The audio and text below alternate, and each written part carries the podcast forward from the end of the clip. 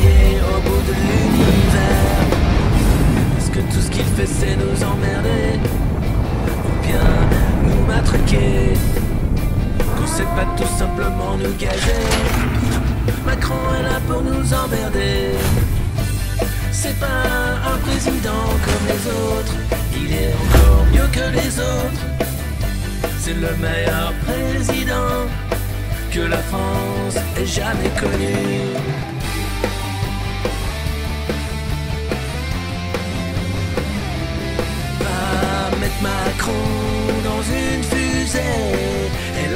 Faire le tour de la terre.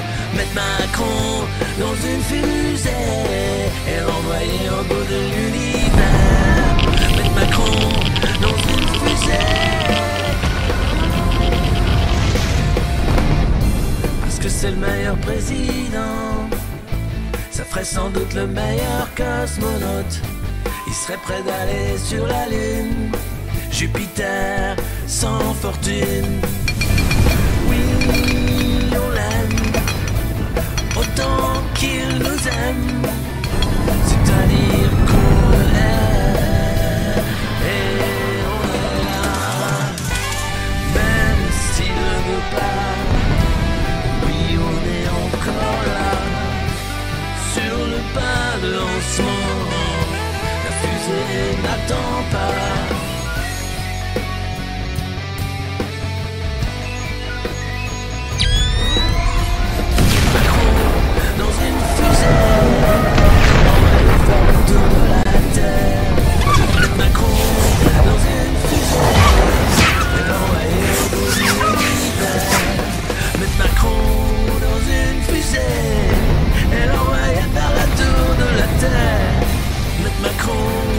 une fusée. Direction Jupiter. Le central appelle. Commandant cherche à joindre président. Dans le vide intersidéral. Que reste-t-il? Des réformes pas banales.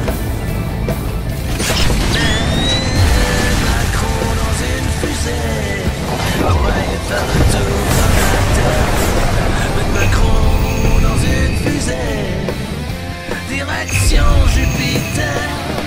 Mettre Macron dans une fusée.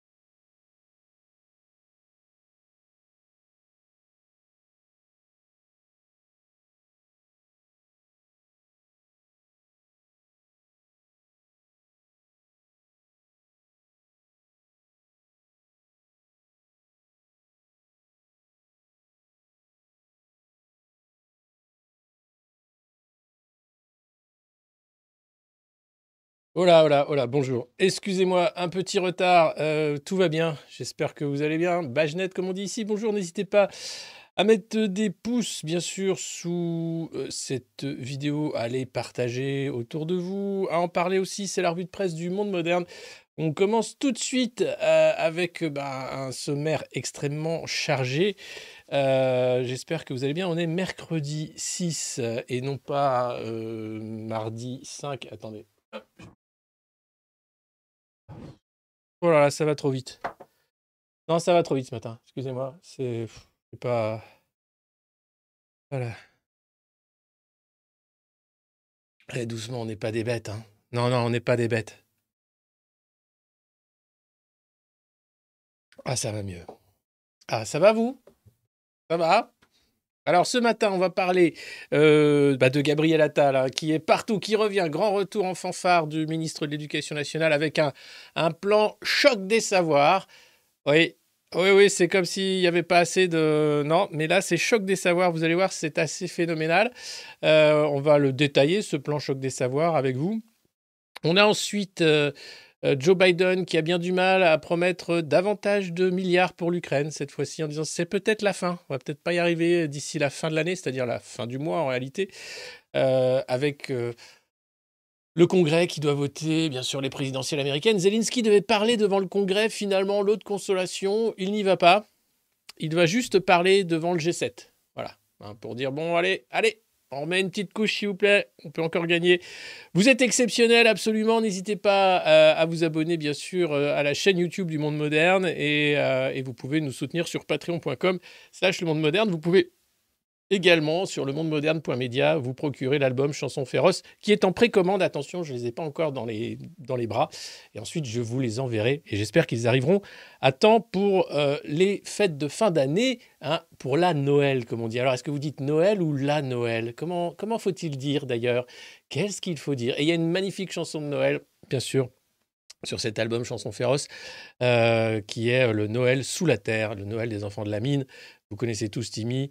Euh, l'enfant de la mine, on en parlera tout à l'heure. On va parler bien sûr du logement, de, la télé. En ce moment, LCI, c'est lunaire. Les mecs disent alors Poutine, euh, c'est Brunet notamment. Brunet, il est assez, assez drôle et il se rend compte que Vladimir Poutine est accueilli comme un chef d'État quand il va euh, au Proche-Orient. Il dit Mais alors qu'est-ce qu'on a dit à nos téléspectateurs Qu'il était isolé? Mais, mais enfin, mais qu'est-ce que.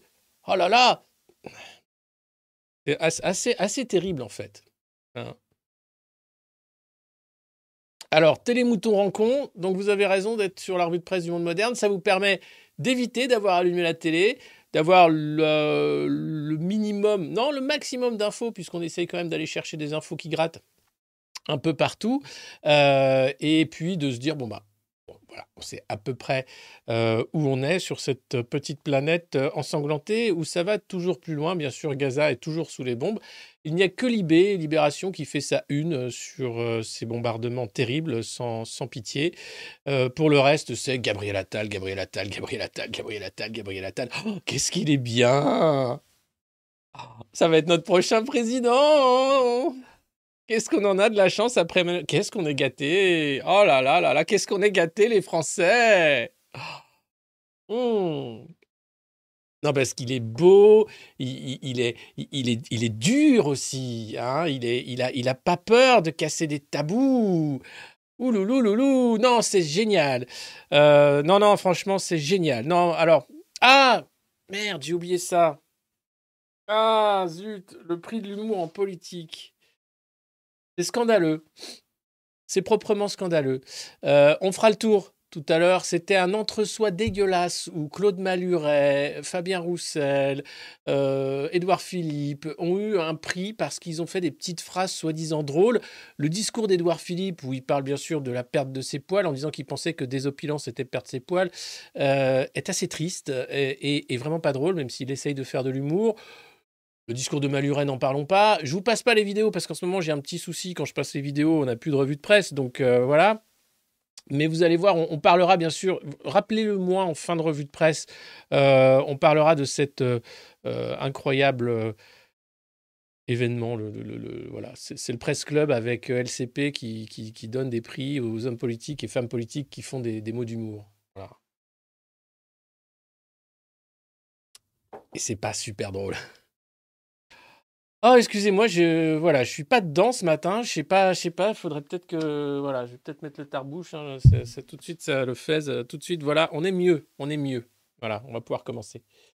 Allez, euh, on commence. Alors, euh, comme je vous disais, hein, ça va être beaucoup à base de, Gabriel Attal, de, de, je sais pas si vous voulez. Si vous voulez, on peut parler totalement d'autre chose. Je me dis, bon, après tout, on n'est pas obligé de faire une revue de presse tous les matins à 9h30, tout ça. On peut peut-être faire quelque chose de totalement différent hein, ce matin. Euh, un spectacle, une comédie musicale peut-être. Peut-être je pourrais chanter la revue de presse ce matin euh, et, faire une sorte de, voilà de- d'ode à la vie, comme le Bajnet d'ailleurs est un ode à la vie. Vous savez, c'est le bonjour hein, que nous nous disons ici entre gens du monde moderne. Pour ceux qui ne nous connaissent pas, bonjour, c'est la revue de presse du monde moderne. Vous allez voir, ça va bien se passer, comme dirait Gérald Darmanin. Ah bon, on va parler bien sûr de Gérald Darmanin. Alors dis-moi ce qu'il y avait à la télé hier soir, car j'ai cassé ma télécommande.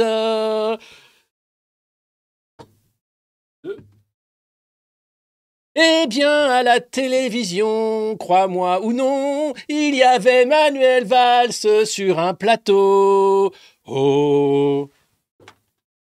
Je veux dire Manuel Valls, l'Hidalgo, celui parti en Espagne et revenu, celui qui quand il parle, on dirait que c'est un paix qui sort d'un trou du... Oui, c'est lui, c'est Manuel Valls en plateau, il était sur LCI, ah qu'est-ce qu'il était beau, il avait mis une cravate rose pour dire que les terroristes ne passeront pas tant qu'il sera là, là, là, là, là, Manuel Valls sur un plateau, mais quelle chance nous avons, je ne pensais pas le revoir avant d'aller en prison, moi qui préparais un attentat, voilà que je ne peux pas, Manuel Valls était là, devant moi, oui, c'est lui,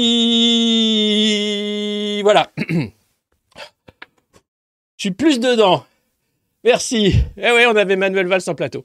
Bon, alors c'est tous les jours, tous les jours, tous les jours, tous les jours. On a Manuel Valls en plateau ou Cyril Hanouna à la télé et on se dit, mais pourquoi il va pas à ce pays?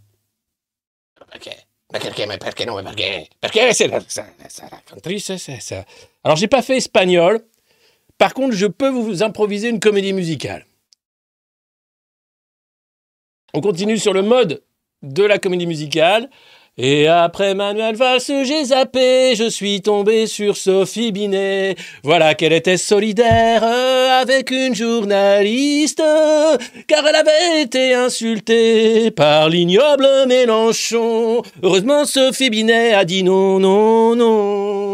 Ah, quelle chance nous avons d'avoir une télévision, cet objet merveilleux qui brille même dans la nuit. Et chaque jour, quand j'allume, me voilà informé, prêt à aller me coucher, en étant bien bordé. Putain. Oh là là. Oh les amis. Donc Sophie Binet. euh, alors, c'était assez génial. C'était sur France Info. Donc, Sophie Binet, si vous la connaissez pas, c'est la nouvelle responsable de la CGT. Pardon. Euh, euh, vous savez, la CGT, la Confédération Générale du Travail, euh, c'est un syndicat qui se bat pour le droit des chômeurs, des travailleurs, qui se bat pour toi et moi. Voilà.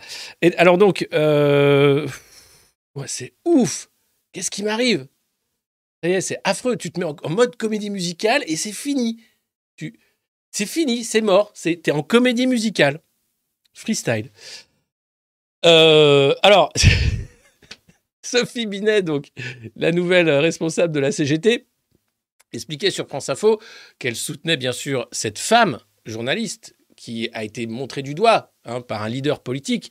Elle est obligée d'être sous protection policière. Rendez-vous compte, sous protection policière. Et ensuite, ils disent oui, c'est vrai. Et donc, elle dit il faut absolument défendre le journalisme parce que c'est euh, la démocratie, tout ça. Enfin, vous savez, le petit, le petit habituel. Euh, et après, euh, évidemment, le journaliste de France Info lui dit mais vous condamnez ce tweet de Jean-Luc Mélenchon quand même? Dégueulasse. Elle dit écoutez, j'ai pas Twitter. Hein, parce que j'essaye de pas avoir Twitter, parce que voilà, X. Donc j'en ai rien à foutre du tweet. Mais vous le condamnez ou pas ce tweet de Jean Elle dit écoutez, c'est pas ça qui m'intéresse. Aujourd'hui, c'est des gens qui travaillent et qui n'arrivent pas à finir le mois.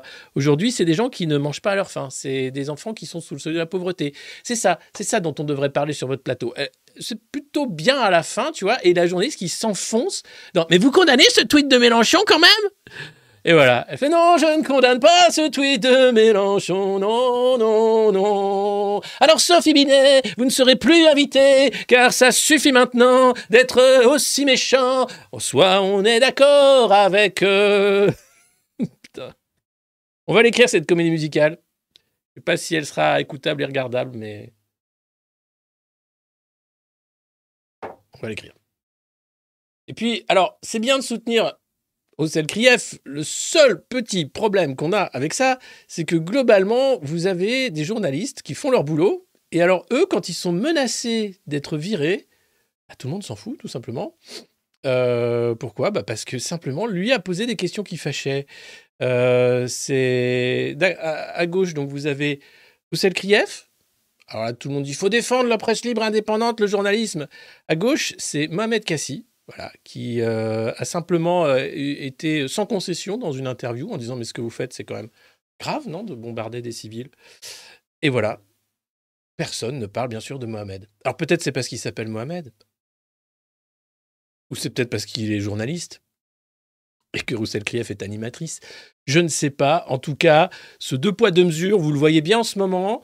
Vous êtes bien conscient de ce qui se passe, mais on ne peut pas faire grand-chose. Alors, si vous pouvez faire une petite chose aujourd'hui, euh, abonnez-vous à, la chaîne du Monde Moderne, à la revue de presse. euh, c'est gratuit, ou vous pouvez nous soutenir sur patreon.com slash le monde moderne. Vous pouvez partager cette revue de presse, euh, en parler autour de vous, faire en sorte que petit à petit l'audience bah, quitte les mainstream, comme on les appelle, hein, ces médias de masse qui sont quand même en train de devenir ridicules, euh, et partent vers euh, des médias indépendants. Et euh, nous sommes nombreux. Alors peut-être nous sommes trop nombreux, mais il y aura peut-être à la fin une concentration, je ne sais pas. Mais au moins faire ce travail-là. Et puis vous savez qu'ici, bah, on peut s'informer avec, avec bah, en chantant. Hein, voilà. Est-ce qu'on est qu'on va rechanter ce matin dans la revue de presse du monde moderne? Oui, je crois qu'on va, on va rechanter malheureusement. Alors, euh, comment relever le niveau de maths qui est sous le niveau de la mer? Eh ben, il suffit d'un bon ministre comme Gabriel Attal. Merci Magali qui offre 5 abonnements sur YouTube au Monde Moderne. Euh, vous pouvez. euh, alors, la revue est aussi sur Facebook, sur Twitter. On est en, en modovision maintenant, hein, quasiment. Et puis, on prépare, on prépare aussi plein, plein de choses encore plus incroyables. Vous allez voir l'an prochain.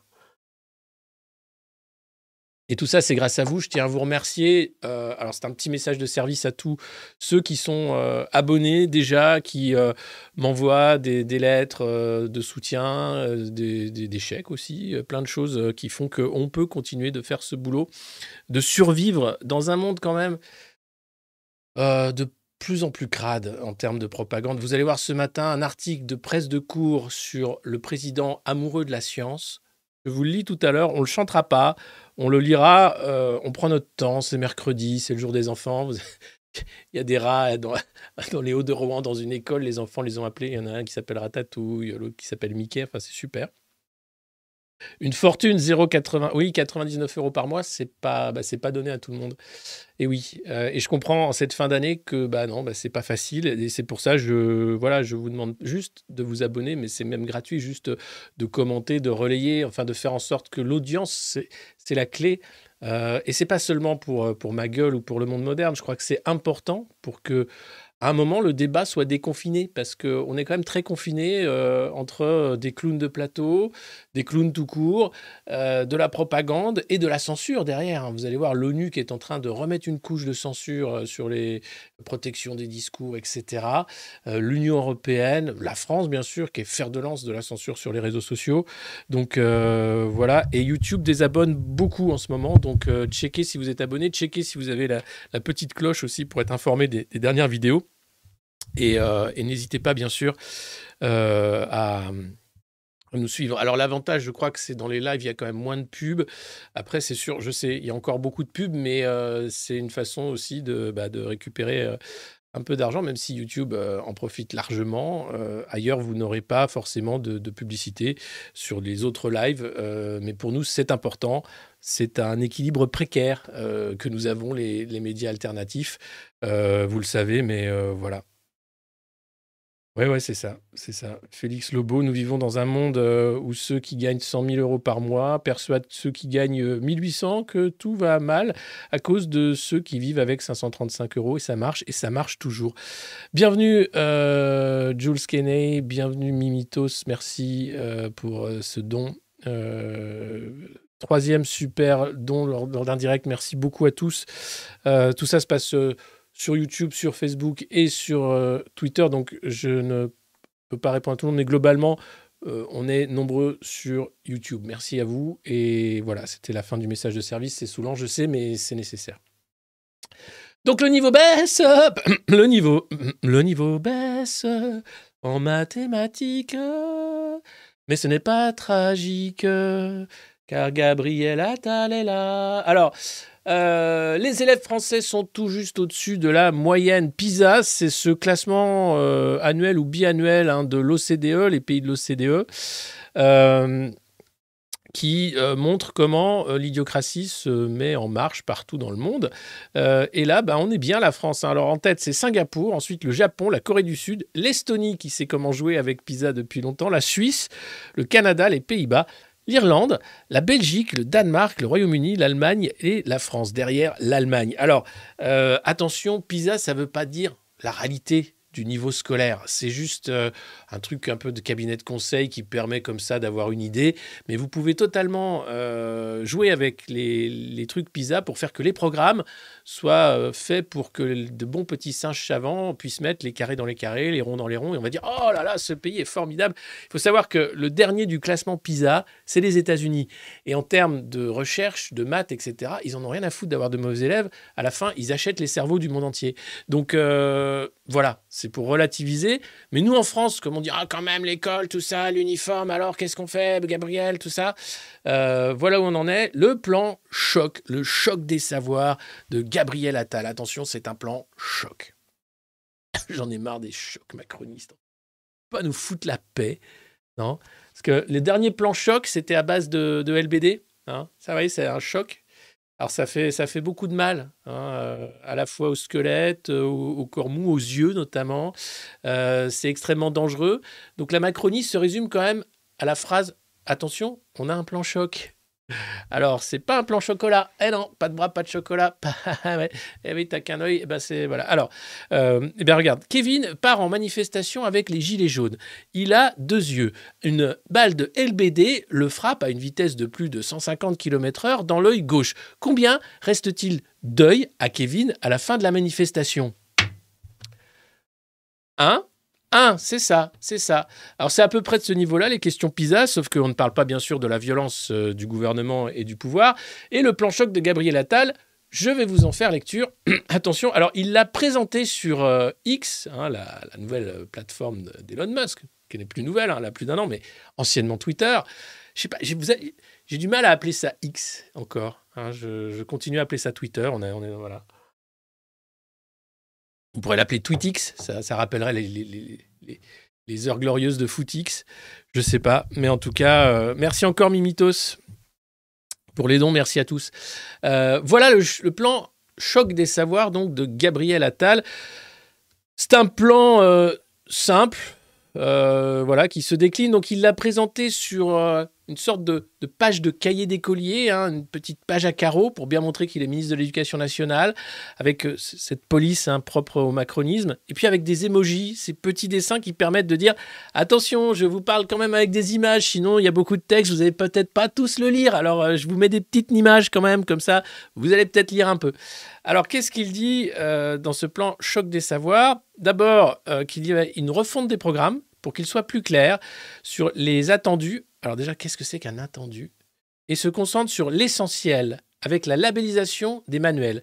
Alors déjà, cette phrase est dégueulasse.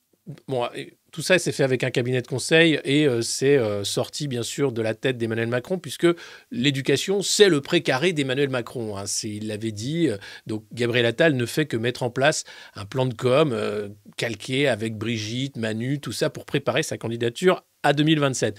Pour ce qui est des élèves, euh, ça c'est autre chose.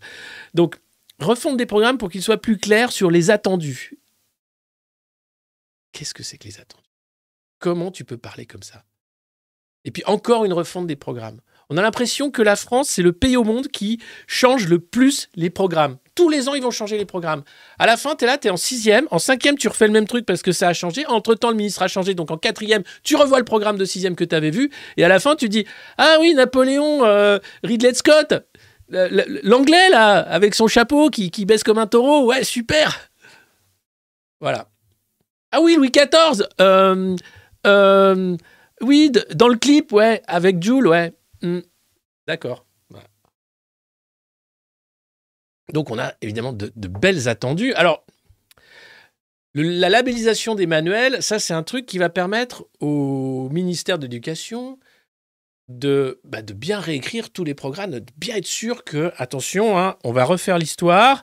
Donc 3, 2, 1, on refait l'histoire. Alors là, je pense que les manuels, il suffit de comparer si vous allez euh, faire des brocantes ou si vous avez gardé de votre jeunesse certains manuels scolaires, de comparer simplement la façon dont sont écrits ces manuels, dont sont présentés les événements historiques également, que ce soit la Révolution française, mais aussi euh, Napoléon, l'Ancien Régime, enfin toutes les choses, les guerres aussi, euh, Première, Seconde Guerre mondiale. Euh, et, ce qui va sortir de ces manuels labellisés, je pense que ça va être cocasse. On va encore y perdre. hein. Je ne vous cache pas que ça va encore être un truc assez particulier. Point 2. La généralisation de la méthode de Singapour. Qu'est-ce que c'est que la méthode de Singapour? Alors, c'est pour apprendre les maths. C'est de la, primaire au lycée. En fait, c'est passer du plus simple au plus compliqué, du plus graphique au plus abstrait, en fait, pour faire en sorte que les gamins soient un peu meilleurs en maths. Pour faire court, aujourd'hui, on apprend euh, les divisions, je crois, en CM1. Eh bien, avec la méthode de Singapour, dès le CE1, on va apprendre les divisions. Et de manière plus simple. Euh, voilà, donc c'est formidable. Ensuite, mise en place progressive de groupes de niveau au collège en maths et en français. Alors les profs qui sont profs en ce moment font déjà un peu ça, essayent de faire en sorte que les bons élèves aident les moins bons, euh, donnent un peu plus de travail aux bons. Enfin, tout ça existe déjà, mais là, bon, c'est pour dire, allez, on y va. Euh, une épreuve anticipée de baccalauréat en maths pour tous les élèves de première générale et technologique à partir de 2026. Alors, personne ne sait comment ça va se passer. C'est un énorme flou, mais épreuve anticipée en maths. OK. Alors, Blanquer avait flingué les maths, hein, je vous rappelle. Blanquer qui était ministre d'Emmanuel Macron, hein, euh, de l'éducation, pareil. Donc, les mecs passent leur temps, comme les Shadocks, à casser, à refaire, à casser, à refaire, à repomper, à remettre, à, dire attention, non, voilà, c'est comme ça qu'il faut faire. Merci. Sur le redoublement, ah, le gros truc du redoublement. Là, Gabi a dit attention, l'autorité, l'autorité. Et qu'est-ce que c'est alors? Eh bien là, c'est simple. euh, le dernier mot appartiendra désormais aux enseignants et non plus aux parents. Alors, c'est pas que le dernier mot appartenait aux parents, mais c'est- c'était un dialogue entre la famille et euh, les enseignants sur faut-il redoubler. La question du redoublement, elle est centrale. Parce que si c'est euh, le redoublement actuel, c'est une humiliation, c'est un gamin qui va reperdre un an d'une certaine façon, perdre ses copains. Enfin, c'est très mal fait.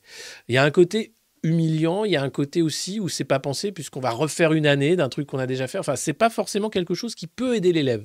Alors là, il a dit qu'il y aura des stages de réussite obligatoires, un soutien personnalisé et un tutorat proposé avant qu'un redoublement ne soit prononcé. Donc en fait, c'est le truc de la dernière chance. hein. Voilà.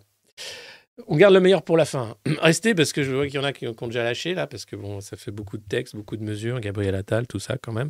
Mais attendez, attendez, attendez, attendez. Là, la suppression du correctif académique. Alors, vous savez, le correctif académique, c'est quand quelqu'un a une mauvaise note, hop, artificiellement, tu la gonfles pour qu'il ait le bac. Et après, tu dis 90% d'une classe d'âge a eu le bac. Donc là, voilà. Euh, bac et brevet, c'est fini. hein. Si vous n'avez pas une bonne note, vous n'aurez pas une bonne note. Et puis, on va pas lisser les notes en fonction des, des classes, etc. Donc, tu vois le choc. hein. C'est- choc. C'est vraiment choc. C'est c'est choc à pic, presque. Euh, ça... Oh, je suis très fatigué ce matin, excusez-moi. Vraiment. Euh, Des fois, j'ai du mal. Mais il n'y a pas besoin d'argent pour faire ça. C'est c'est juste un plan de com. Hein. Vous inquiétez pas, ça va rien changer. C'est juste pour dire que Gabriel Attal, ah bah, il est super ce ministre. Il est vraiment super. Moi, je l'adore. Il fait des trucs que voilà. Enfin, il fait des trucs que voilà. Que voilà. D'accord. Bon. Alors, continuons donc. Euh, continuons donc. C'est pas dramatique, non, mais ça dépend comment c'est fait. Je, sais bien. Et pour certains, ça peut être vécu quand même comme un truc euh, assez dramatique. Donc, Voilà. Euh, donc pas de correctif académique. Et alors le dernier truc, et là, là c'est du grand art, et là tu sais que McKinsey a signé hein, cette page de cahier d'écolier avec euh, Gabriel Attal, enfin McKinsey ou n'importe quel cabinet de conseil chat GPT, puisque va être mis à disposition progressivement pour tous les lycéens en seconde un outil de soutien scolaire basé sur l'intelligence artificielle en maths et en français.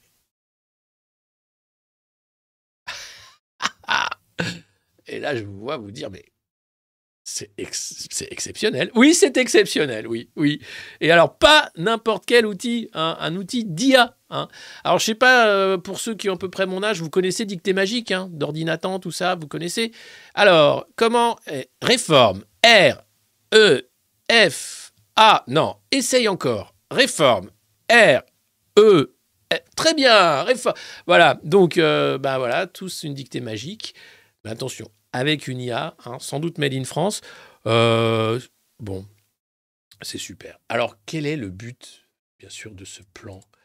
Euh, Est-ce qu'il y aura de l'uniforme? Alors, dans le plan choc, il n'y avait pas l'uniforme. Mais ce matin, Gabi était sur France Info. Pardon, Gabriel Attal, le ministre, pardon, excusez-moi, monsieur le ministre de l'Éducation était sur France Info ce matin et lui pose la question. Est-ce que, parce que dans votre plan choc, vous parlez pas d'uniforme, alors que c'est quand même votre truc, le, SNU, tout ça, l'uniforme. Alors le SNU, parenthèse, euh, des données personnelles des jeunes qui ont fait le SNU bah, sont parties dans la nature. Hein. Alors c'est pas grave, il y a juste euh, l'adresse mail, le numéro de téléphone, l'adresse, le nom, enfin il y a tout. Mais rassurez-vous, tout va bien. c'est juste un hack énorme du SNU euh, et, c'est pas grave. Euh, on va porter plainte. C'est le mail qui a été envoyé quand même euh, aux, gamins qui ont fait le SNU. J'ai partagé ça hier sur X.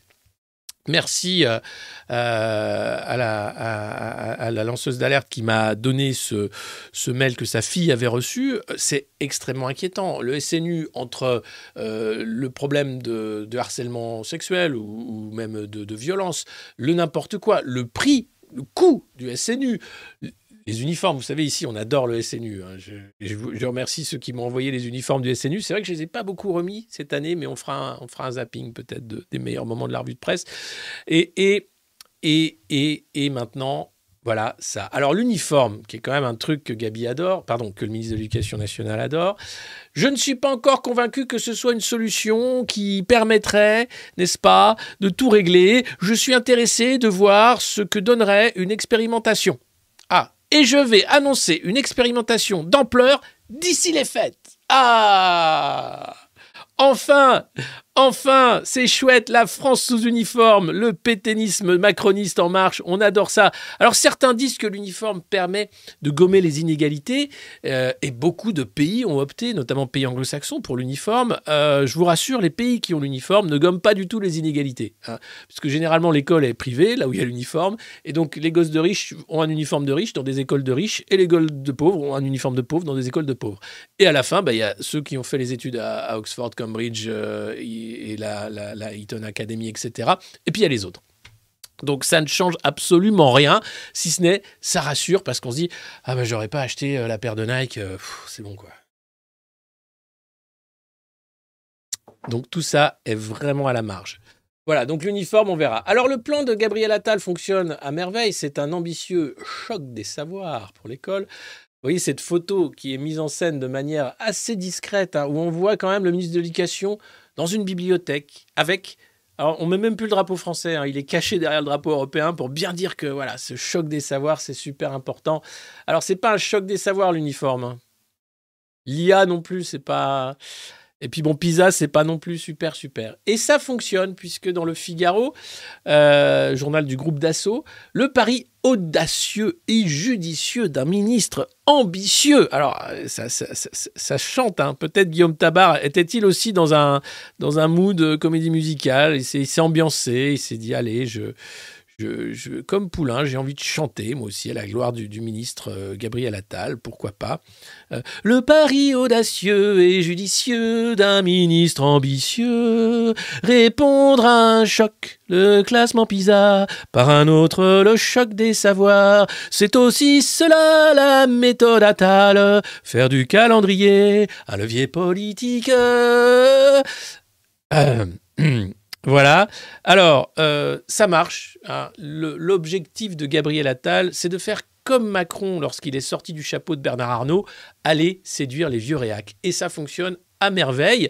Euh, là, tous les vieux réacs vont adorer le jeune Gabriel Attal, ses costumes trop courts. Lui, il va se faire passer pour un jeune.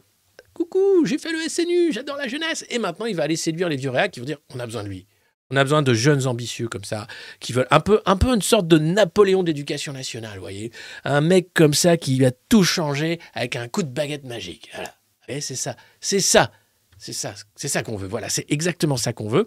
Alors, quand même, euh, Guillaume Tabar, euh, même s'il a des étoiles dans les yeux, comme tous les lecteurs du Figaro, euh, on en est certes encore qu'au stade des attentions. Mais déjà, hein, le volontarisme est préférable à la résignation. Oui, ou- oui, ou à la démission. Et on voit que Guillaume Tabar est encore en mode comédie musicale.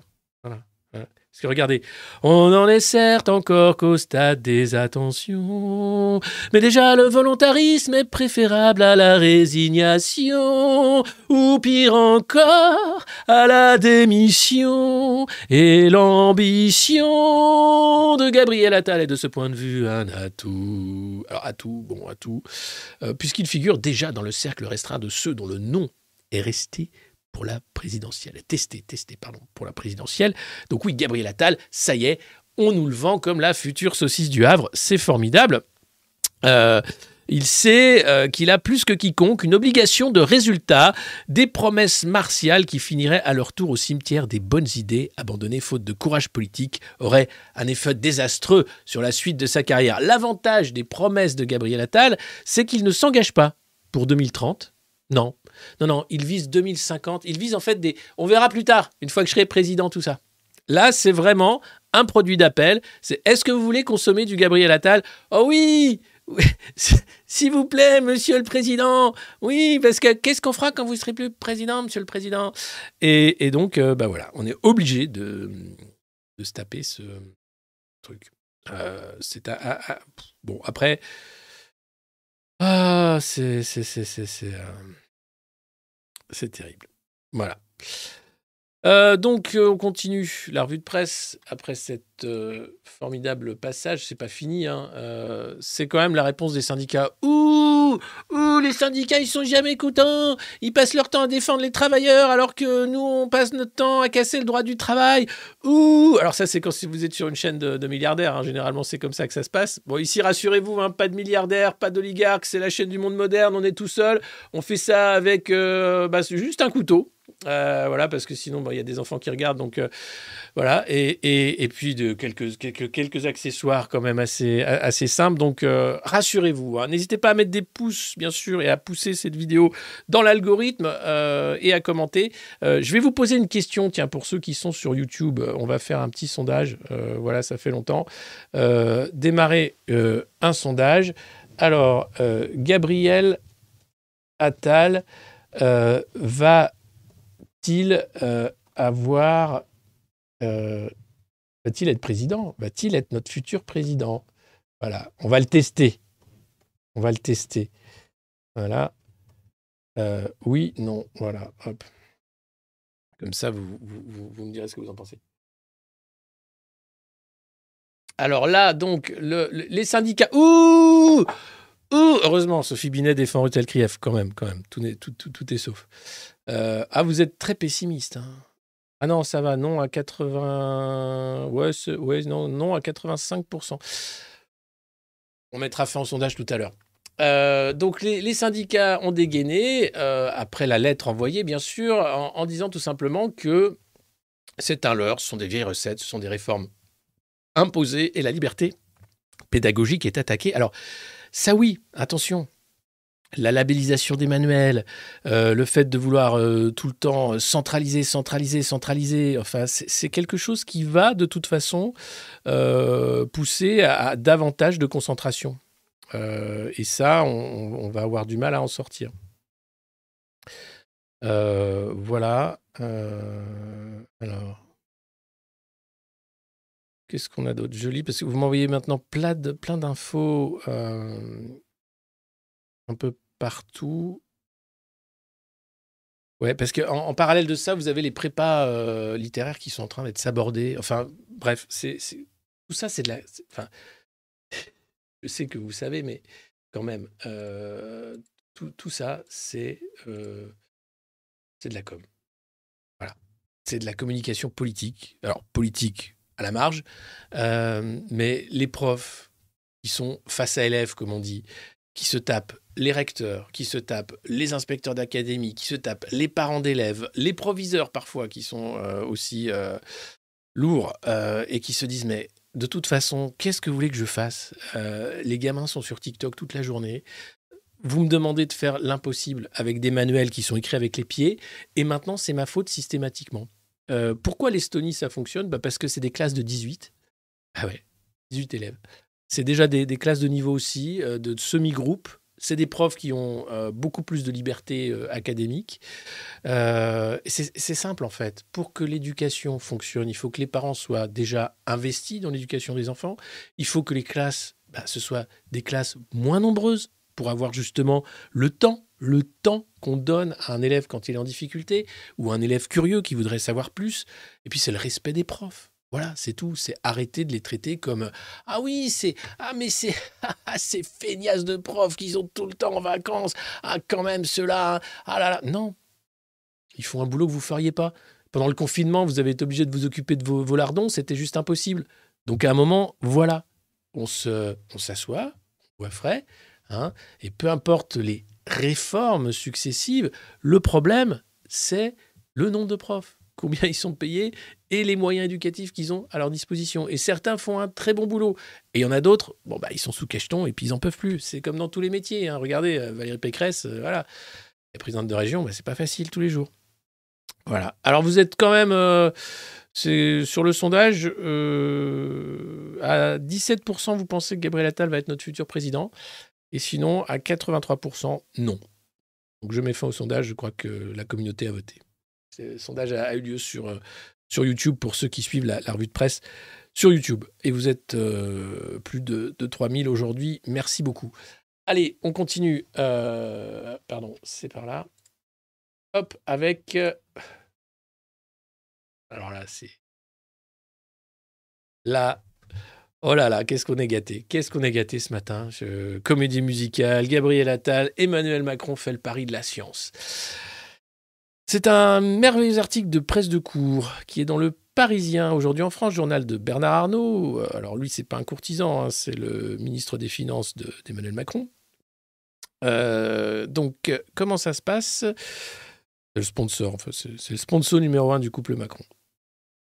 Donc, avec son journal, de temps en temps, il y a des petits articles pour dire qu'est-ce qu'il est bien quand même, ce président. Et c'est vrai. Voilà, donc c'est Olivier Beaumont qui euh, est le journaliste qui a été euh, bah, tiré au sort hein, pour écrire ce- ce- cette ode à la gloire d'Emmanuel Macron. Le chef de l'État installe jeudi un nouveau Conseil national qui aura pour mission de réfléchir aux innovations de demain, l'occasion d'envoyer un message politique. Plus de 500 scientifiques. Commence comme ça. Alors, je ne vous le fais pas comédie musicale, je vous le fais euh, plutôt Stéphane Bern, on va dire, hein, puisque c'est quand même. voilà. Près de 500 scientifiques, chercheurs et start-upers reçus jeudi matin à l'Élysée. Emmanuel Macron a prévu un événement XXL sous les ors de la salle des fêtes pour officialiser le lancement d'un nouvel organisme au titre un brin pompeux, le Conseil national de la science. Il sera composé d'une douzaine de sommités comme le prix Nobel d'économie Jean Tirole ou l'informaticienne Claire Mathieu qui vont réfléchir avec lui aux grandes innovations pour les dix années à venir. Une structure de consultation pour l'éclairer, l'aider à se projeter et à choisir les bonnes orientations en termes de politique publique sur le sujet. Voilà, ça c'est son entourage qui le fait savoir. Euh, c'est des enjeux de souveraineté, bien sûr. Un machin de plus Grogne un élu Renaissance. Ouh là là, attention. Oui, parce qu'il faut savoir que Conseil de la science, donc un truc où Emmanuel Macron se fait mousser avec des scientifiques pour dire ah, Moi j'adore, la bagnole. hein. Moi, ah, j'adore la science. Mais j'adore la bagnole aussi. hein. Ah ouais, j'adore le, le, chemsex, tu connais? Bah, C'est un truc super avec Brigitte, on a essayé, c'est un truc de dingue. Ah ouais, ouais, ouais. C'est Non, mais vastement bien. Mais j'a- j'a- j'adore la science. Ah, c'est super. Alors, qu'est-ce que. On a quand même, depuis qu'il est élu, le Haut Conseil pour le climat. Ça, c'était dès 2018. Bon, ça sert à rien. Euh, le Conseil scientifique. Ah Pendant le Covid. Ah, c'était comme le plus gros foutage de gueule, hein. le moment où le politique prend le pas sur le scientifique pour euh, bien faire n'importe quoi et vous expliquer que, bah non, mais attention, hein. attention, il faut se confiner maintenant. Ah oui, parce que c'est c'est c'est scientifique. faut prendre le vaccin Pfizer parce que c'est la science. Il marche bien, ouais. Ah ben ouais. Qu- 90 20 il, il marche. Voilà, donc ça, le conseil scientifique, on en a eu plein la gueule, merci. Ensuite, il y a le Conseil national de la planification écologique. Alors ça, on l'a pas vu passer celui-là. Et très vite, très très rapide. Et puis, on a quand même le Conseil national de la refondation. hein. Euh, on a bien sûr le, Haut Commissariat au Plan, euh, qui est avec François Bayrou, tout comme le CNR, hein, qui ne sert plus à rien. Le mec qui s'occupait du CNR est parti. Euh, François Bayrou, bon, bah, il est devant les juges comme tout le monde en ce moment. Et, voilà, c'est assez, assez terrible. Donc, on, on en est juste là. Qu'est-ce qui se passe? Je cherche, excusez-moi, voilà. Je cherche l'article et, et je vous lis la, suite de l'article qui est quand même. Bon, c'est. euh, tu dis, mais les gars, mais vous êtes obligés de te. Vous êtes obligés de faire ça Alors, sans doute, oui. Euh, voilà. Alors, qu'à cela ne tienne, hein, le Conseil national de la science sera tout sauf une coquille vide. Permettez-moi d'en douter. Non, mais oui, je sais, oui, euh, Poulain le cynique, Poulain machin. Non, mais permettez-moi quand même d'en douter. Voilà. Euh, alors, c'est un soutien du président qui l'affirme. Ah, voilà. Bon. Euh, en rappelant ses engagements depuis 2017 pour sauver la recherche française grâce aux 25 milliards d'investissements prévus dans le cadre de la loi programmation 2021-2030. Et bien sûr, le plan France 2030, il sera d'ailleurs, euh, après jeudi, il, il va aller dans le sud de la France pour le plan France 2030 qui finance quelques startups. Voilà. Euh, alors, qu'est-ce qui se passe? Euh, En janvier 2021, il prend ses distances avec les experts du Conseil scientifique pour ne pas envisager de troisième confinement dû au Covid. Un infranchissement, disent certains, alors qu'au plus fort de la crise sanitaire, il avait été reproché à Emmanuel Macron de trop s'en remettre à cet organisme. Tu m'étonnes. Comme ça, c'est pas moi, c'est eux. faut rappeler que quand même toutes les décisions débiles qui ont été prises pendant le Covid euh, grâce à McKinsey l'ont été sous couvert de secret défense. Voilà, on aurait aimé savoir hein, juste sur quoi se basaient ces, impositions de, mesures ridicules comme l'auto-attestation de sortie de chez soi, comme la plage dynamique, comme le café de Bouassi de Jean Castex? On parle de Jean Castex tout à l'heure parce qu'il est à la tête de la RATP. Et bon, oui, on va parler de, de Jean Castex. Ce debout, tous ainsi. Euh, voilà. Euh, et donc, euh, ça s'est très mal passé. Après, bon, voilà. La question qui aurait pu prévoir la crise climatique, hein, voilà. bref. Alors, à l'Élysée, on récuse l'idée d'un chef de l'État fâché avec la science et ses représentants. Au contraire, c'est un vrai curieux. Il aime la, fréqu- la fréquentation de ces gens-là, même s'il ne veut jamais céder au gouvernement des scientifiques ou de la technique. Appuie un de ceux qui le connaissent le mieux. Mais qui pourrait mieux le connaître? Serait-ce Bruno Roger Petit? Incroyable. D'autres rappellent que son penchant pour les arts et les lettres ne doit pas faire oublier qu'il a obtenu un bac scientifique et qu'il est issu d'une famille de médecins. Il a été biberonné aux sciences et a toujours gardé un attrait pour la recherche sous toutes ses formes. N'oublions pas aussi ses longues années de compagnonnage avec Paul Ricoeur, qui était une figure des sciences humaines, ajoute un conseiller. Alors, ça a été débunké, hein, le compagnonnage avec Paul Ricoeur.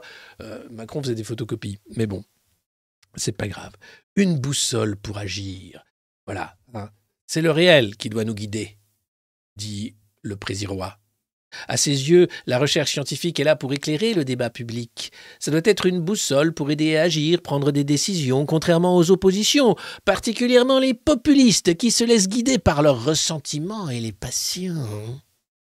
Incroyable. Ce serait encore la faute des populistes? Ah oui, certainement pas les scientifiques, monsieur le président. Et C'est dingue. C'est- dans le Parisien aujourd'hui en France, un journal de Bernard Arnault. Donc, vous allez pouvoir re- retrouver cet article de presse de cours assez exceptionnel, hein, où on comprend que Emmanuel Macron est le patron des sciences, tout comme elle était, bien sûr, Louis XIV, patron des arts, des sciences, euh, des belles lettres euh, et de tout. Alors, bon, il faut qu'on passe à un autre régime. Euh, le régime présidentiel de la cinquième est ridicule. C'est dingue. Enfin, on s'en fout que ce soit n'importe quelle saucisse élue tous les cinq ans qui ensuite se fasse passer pour Napoléon ou Louis XIV. On n'a plus les moyens. hein. On va arrêter tout de suite. Ça, ça coûte trop cher. Voilà, on va essayer de faire un autre truc parce que là, c'est juste du délire. Voilà, donc euh, ce jeudi, Emmanuel Macron prononcera un discours sur les savoirs et la recherche. Il a une vision de long terme qui passe également par la refonte des savoirs à l'école. Ah, ah, ça joue, ah, ça joue dans la même équipe, hein. Ah oui, oui, oui. C'est malin là. Oh, oh. Choc des savoirs, choc de la science, choc du vaccin, choc. euh, Non, autre chose. Euh, on aura un pays innovant à la pointe des technologies uniquement si on a des têtes bien faites. Les jeunes d'aujourd'hui sont nos chercheurs de demain. Appuie le palais en voyant une continuité avec les annonces faites par Gabriel Attal ce mardi pour rehausser le niveau des élèves.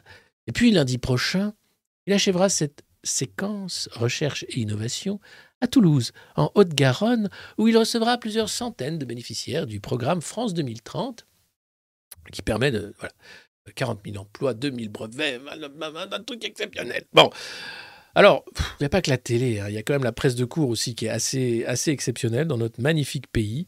Euh, et donc voilà, merci, merci Emmanuel Macron de faire avec nous le pari de la science contre les populistes qui, eux, ont choisi les passions tristes et l'approximation. Parce que jamais, au grand jamais, un platiste n'accédera aux fonctions suprêmes. Évidemment, non, mais même les platistes, mais dingue, c'est dingue. Donc voilà, superbe, superbe article du Parisien. Je vous remercie pour ce moment. Euh, je ne l'ai pas chanté parce que voilà, c'est pas, pas- nécessaire. La boussole pour agir, le machin. On passe tout de suite aux vraies préoccupations des Français, le pouvoir d'achat. Évidemment, c'est difficile en ce moment de se nourrir, euh, c'est difficile de joindre les deux bouts, c'est difficile de finir le mois. Euh, et là, euh, eh bien, Carrefour vient de lancer une assurance pour vos achats. Donc, vous payez une assurance et en cas de coup dur, Carrefour vous autorise avec des bons d'achat de continuer de, manger. Ça vous permet d'éviter d'aller aux banques alimentaires. Euh, c'est une formule voilà, de, de bons d'achat pour être indemnisé en cas d'invalidité, d'incapacité ou de perte d'emploi. Parce que ce serait dommage de ne pas avoir le droit de manger à ce moment-là. quoi. Mm. Vu que, bon, bah, globalement, les solidarités, c'est pas le fort du gouvernement actuel. Hein euh, autant se prémunir avec une belle assurance euh, Made in Carrefour. Sait-on jamais. N'est jamais trop sûr. Sinon, vous pouvez faire des stocks de carton.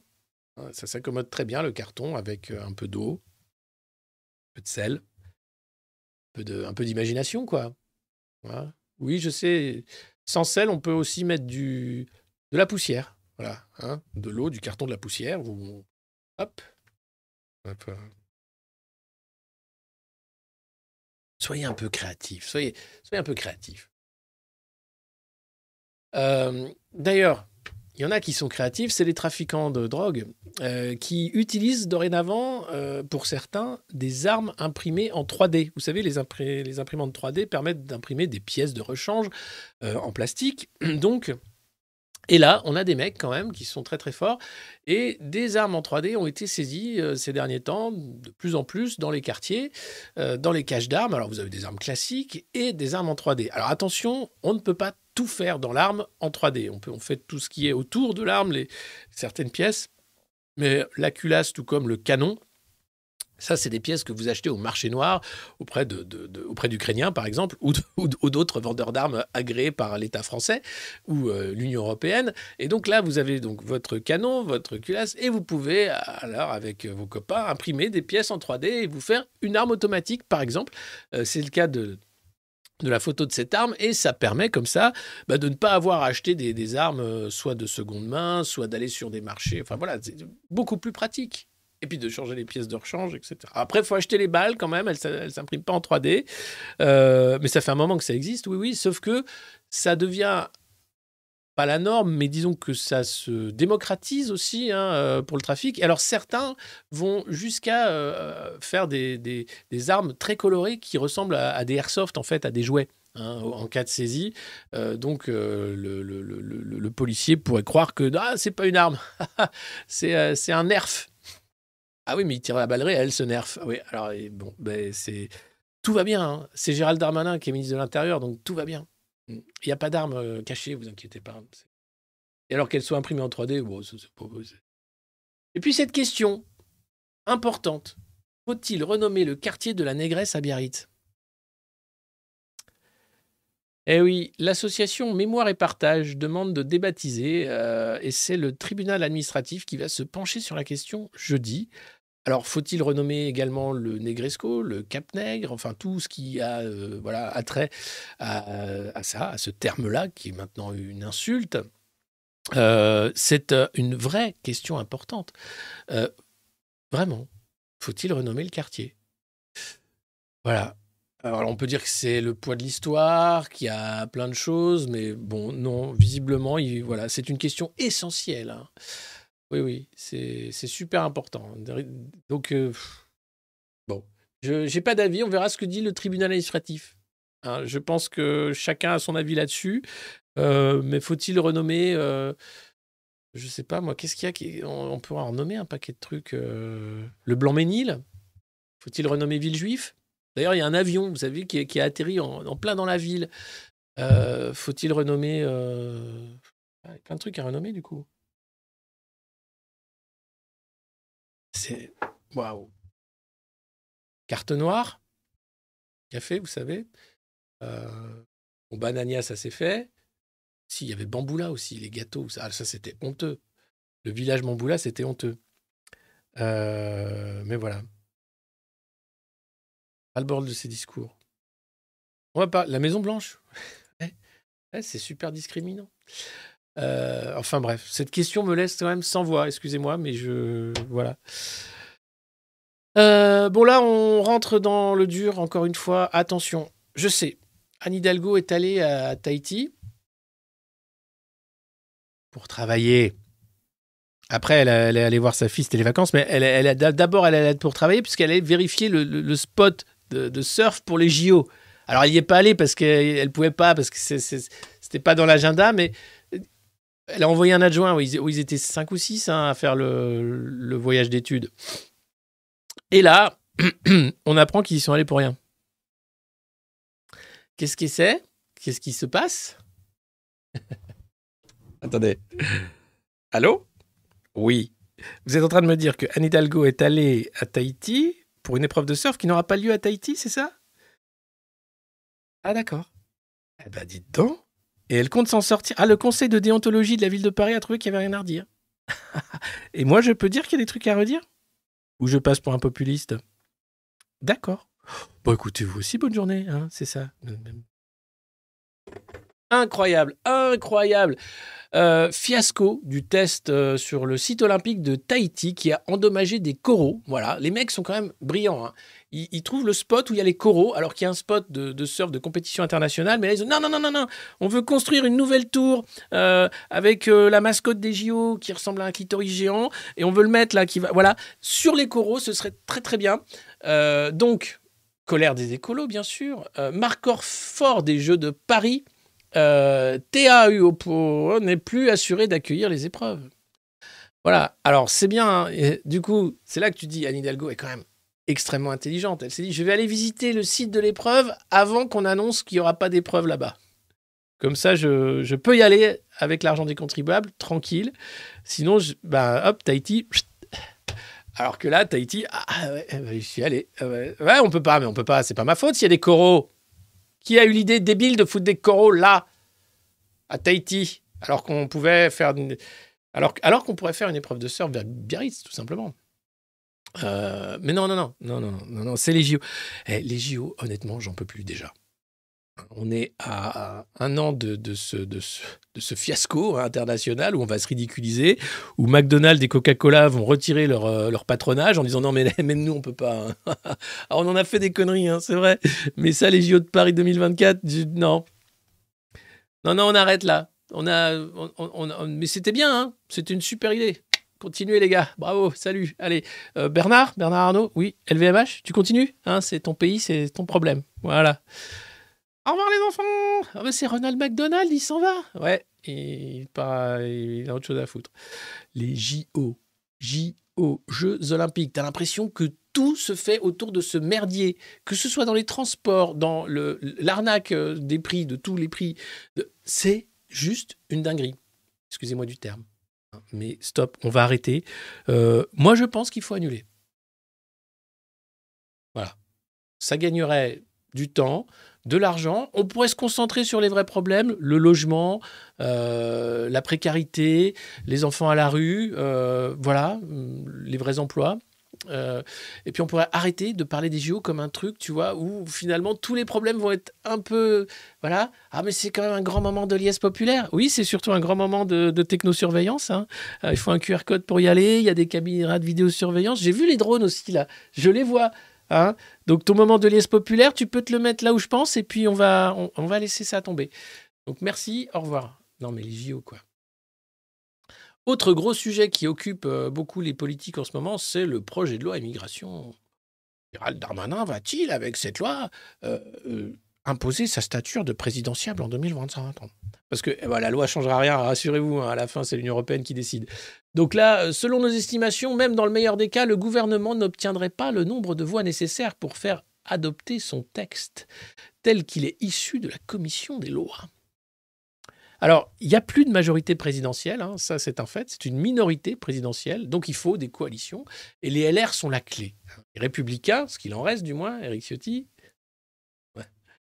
euh, qui, qui décident de dire ah bah ouais mais nous on a voté avec le bout des doigts vous inquiétez pas. Donc là chez les LR on estime que la proposition de loi est désormais déconstruite. Alors les LR se mettent à parler comme Sandrine Rousseau. Mais tout part non mais tout part en vrille dans ce pays. C'est incroyable. Mais à quel moment les LR utilisent le terme déconstruit? Je veux savoir. Qu'est-ce qui s'est passé? Éric Ciotti déconstruit c'est non bah si le chef de file des Républicains s'attend à voir émerger des procédures dilatoires, et non pas dilatatoires, attention, visant à gagner du temps pour ne pas voter.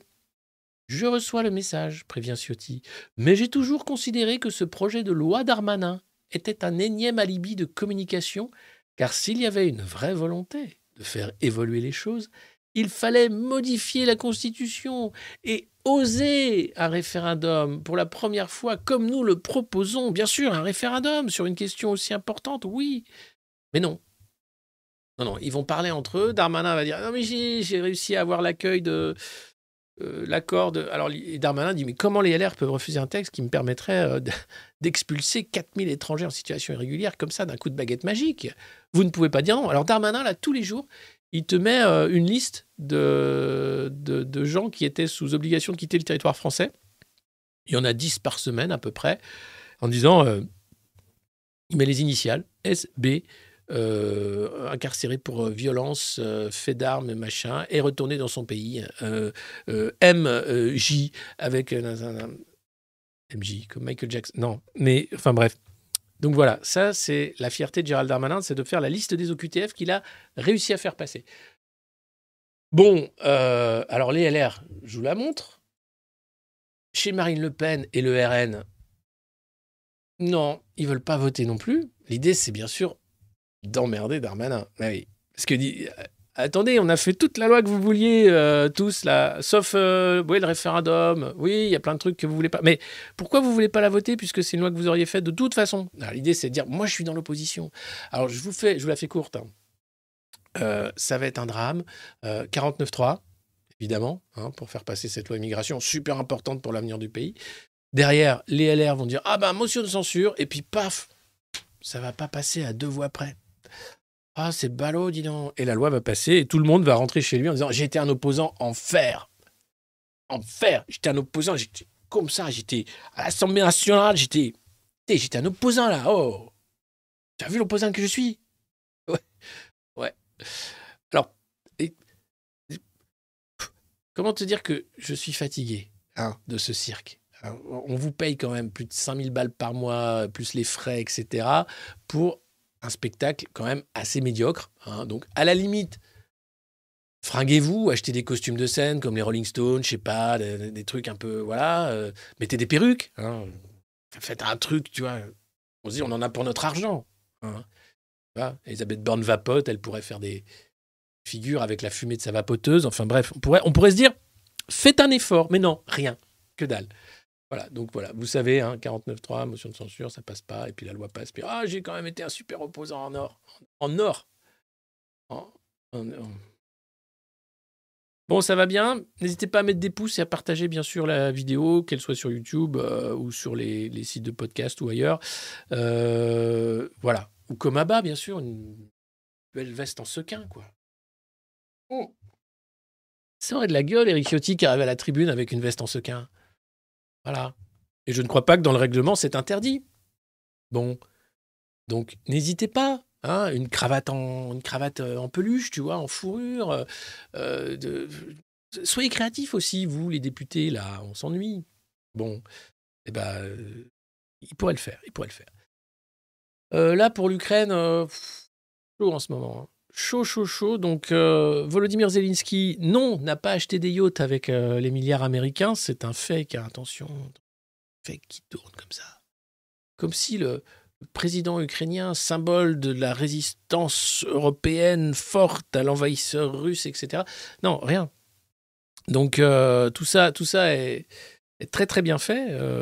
et, et quand même, côté états-unien, bon, avec l'élection présidentielle qui arrive, avec euh, Biden qui voit bien qu'il n'y a pas de contre-offensive, ça va très mal se passer, eh bien, il commence un peu à rétro-pédaler gentiment hein, en disant non mais c'est toujours nos amis, bien sûr, mais euh, Volodymyr, tu peux pas venir devant le Congrès cette fois-ci. Non, non, pas cette fois, non. Hmm, je sais. Mais tu vas pouvoir aller devant le G7. Ils sont très sympas, tu vas voir. C'est des, des mecs en or. Alors, là, c'est Biden qui demande au Congrès une nouvelle aide pour l'Ukraine. Euh, 106 milliards de dollars. En, en supplément, hein. C'est pas ce qu'ils ont donné déjà. Non, non, c'est- c'est en supplément. 106 milliards de dollars. Euh, voilà, puisque l'Ukraine risque de perdre la guerre. hein. En ce moment, tout le monde a compris. hein. C'est c'est pas voilà. Euh, si le Congrès ne vote pas hein, la poursuite de l'aide, alors l'aide militaire, c'est donc des milliards, des armes. hein. Les Européens aussi qu- qu'on montre du doigt, on dit ouh, ils donnent pas assez d'armes, ils font semblant, ils veulent pas faire la guerre à la Russie parce qu'ils sont lâches. Ouais, mais non, mais en même temps. euh, Et puis les Allemands qui se disent mais on était bien quand même à l'époque on avait du méchant gaz russe qui coûtait rien. Qu'est-ce qu'on a fait là? Ah, c'est Ursula. Ah. Bon, on peut, faire semblant et puis revenir à avant quand on avait du méchant gaz russe pas cher? Voilà, on va s'arranger. hein. Euh, dites à Volodymyr et BHL que tout va bien se passer. Euh, alors non, évidemment, der- derrière, ils vont pas dire tout va bien se passer parce que euh, si jamais le renoncement est là, alors demain, la Russie sera prête à faire de nouvelles guerres d'agression en Europe. Voilà, c'est à peu près la ligne, hein, vous avez d'un côté et de l'autre. Donc, la Maison-Blanche a lancé lundi un appel urgent aux élus américains, leur demandant d'agir sans tarder. Nous n'avons plus d'argent et presque plus de temps pour soutenir l'Ukraine dans son combat. C'est la directrice du Bureau de la gestion et du budget qui écrit donc aux dirigeants du Sénat et de la Chambre des représentants Sans une action du Congrès d'ici la fin de l'année, nous serons à court de ressources pour acheter des armes et des équipements à l'Ukraine et pour fournir du matériel provenant des stocks de l'armée américaine. Bon alors, les gars, soit vous déclarez la guerre à la Russie et vous envoyez un contingent comme vous avez fait en Irak et vous faites une guerre, bah alors une vraie guerre avec des armes nucléaires et tout, soit vous arrêtez. Les Ukrainiens en ont peut-être marre de se faire tuer pour les intérêts américains euh, dans la mise sous tutelle de l'Union européenne. C'est juste, voilà, juste. À un moment, il faut se poser les bonnes questions. Ou alors, ça vous intéresse de faire de l'argent avec Blackwater, avec euh, l'industrie de l'armement américaine, parce que toutes ces aides, en fait, reviennent en achat d'armes, tout comme les aides européennes sont des prêts à l'Ukraine. Tout ça permet d'entretenir un système de vente d'armes et, de, mort, en fait, sous couvert, bien sûr, de, de défense des valeurs. Euh, ça marche. Merveilleusement bien. Alors ça commence un peu à coincer, notamment au Congrès. Euh, le Congrès doit décider si euh, continue à se battre pour la liberté dans le monde entier ou si nous ignorons les leçons que nous avons tirées de l'histoire et laissons Poutine et l'autocratie l'emporter.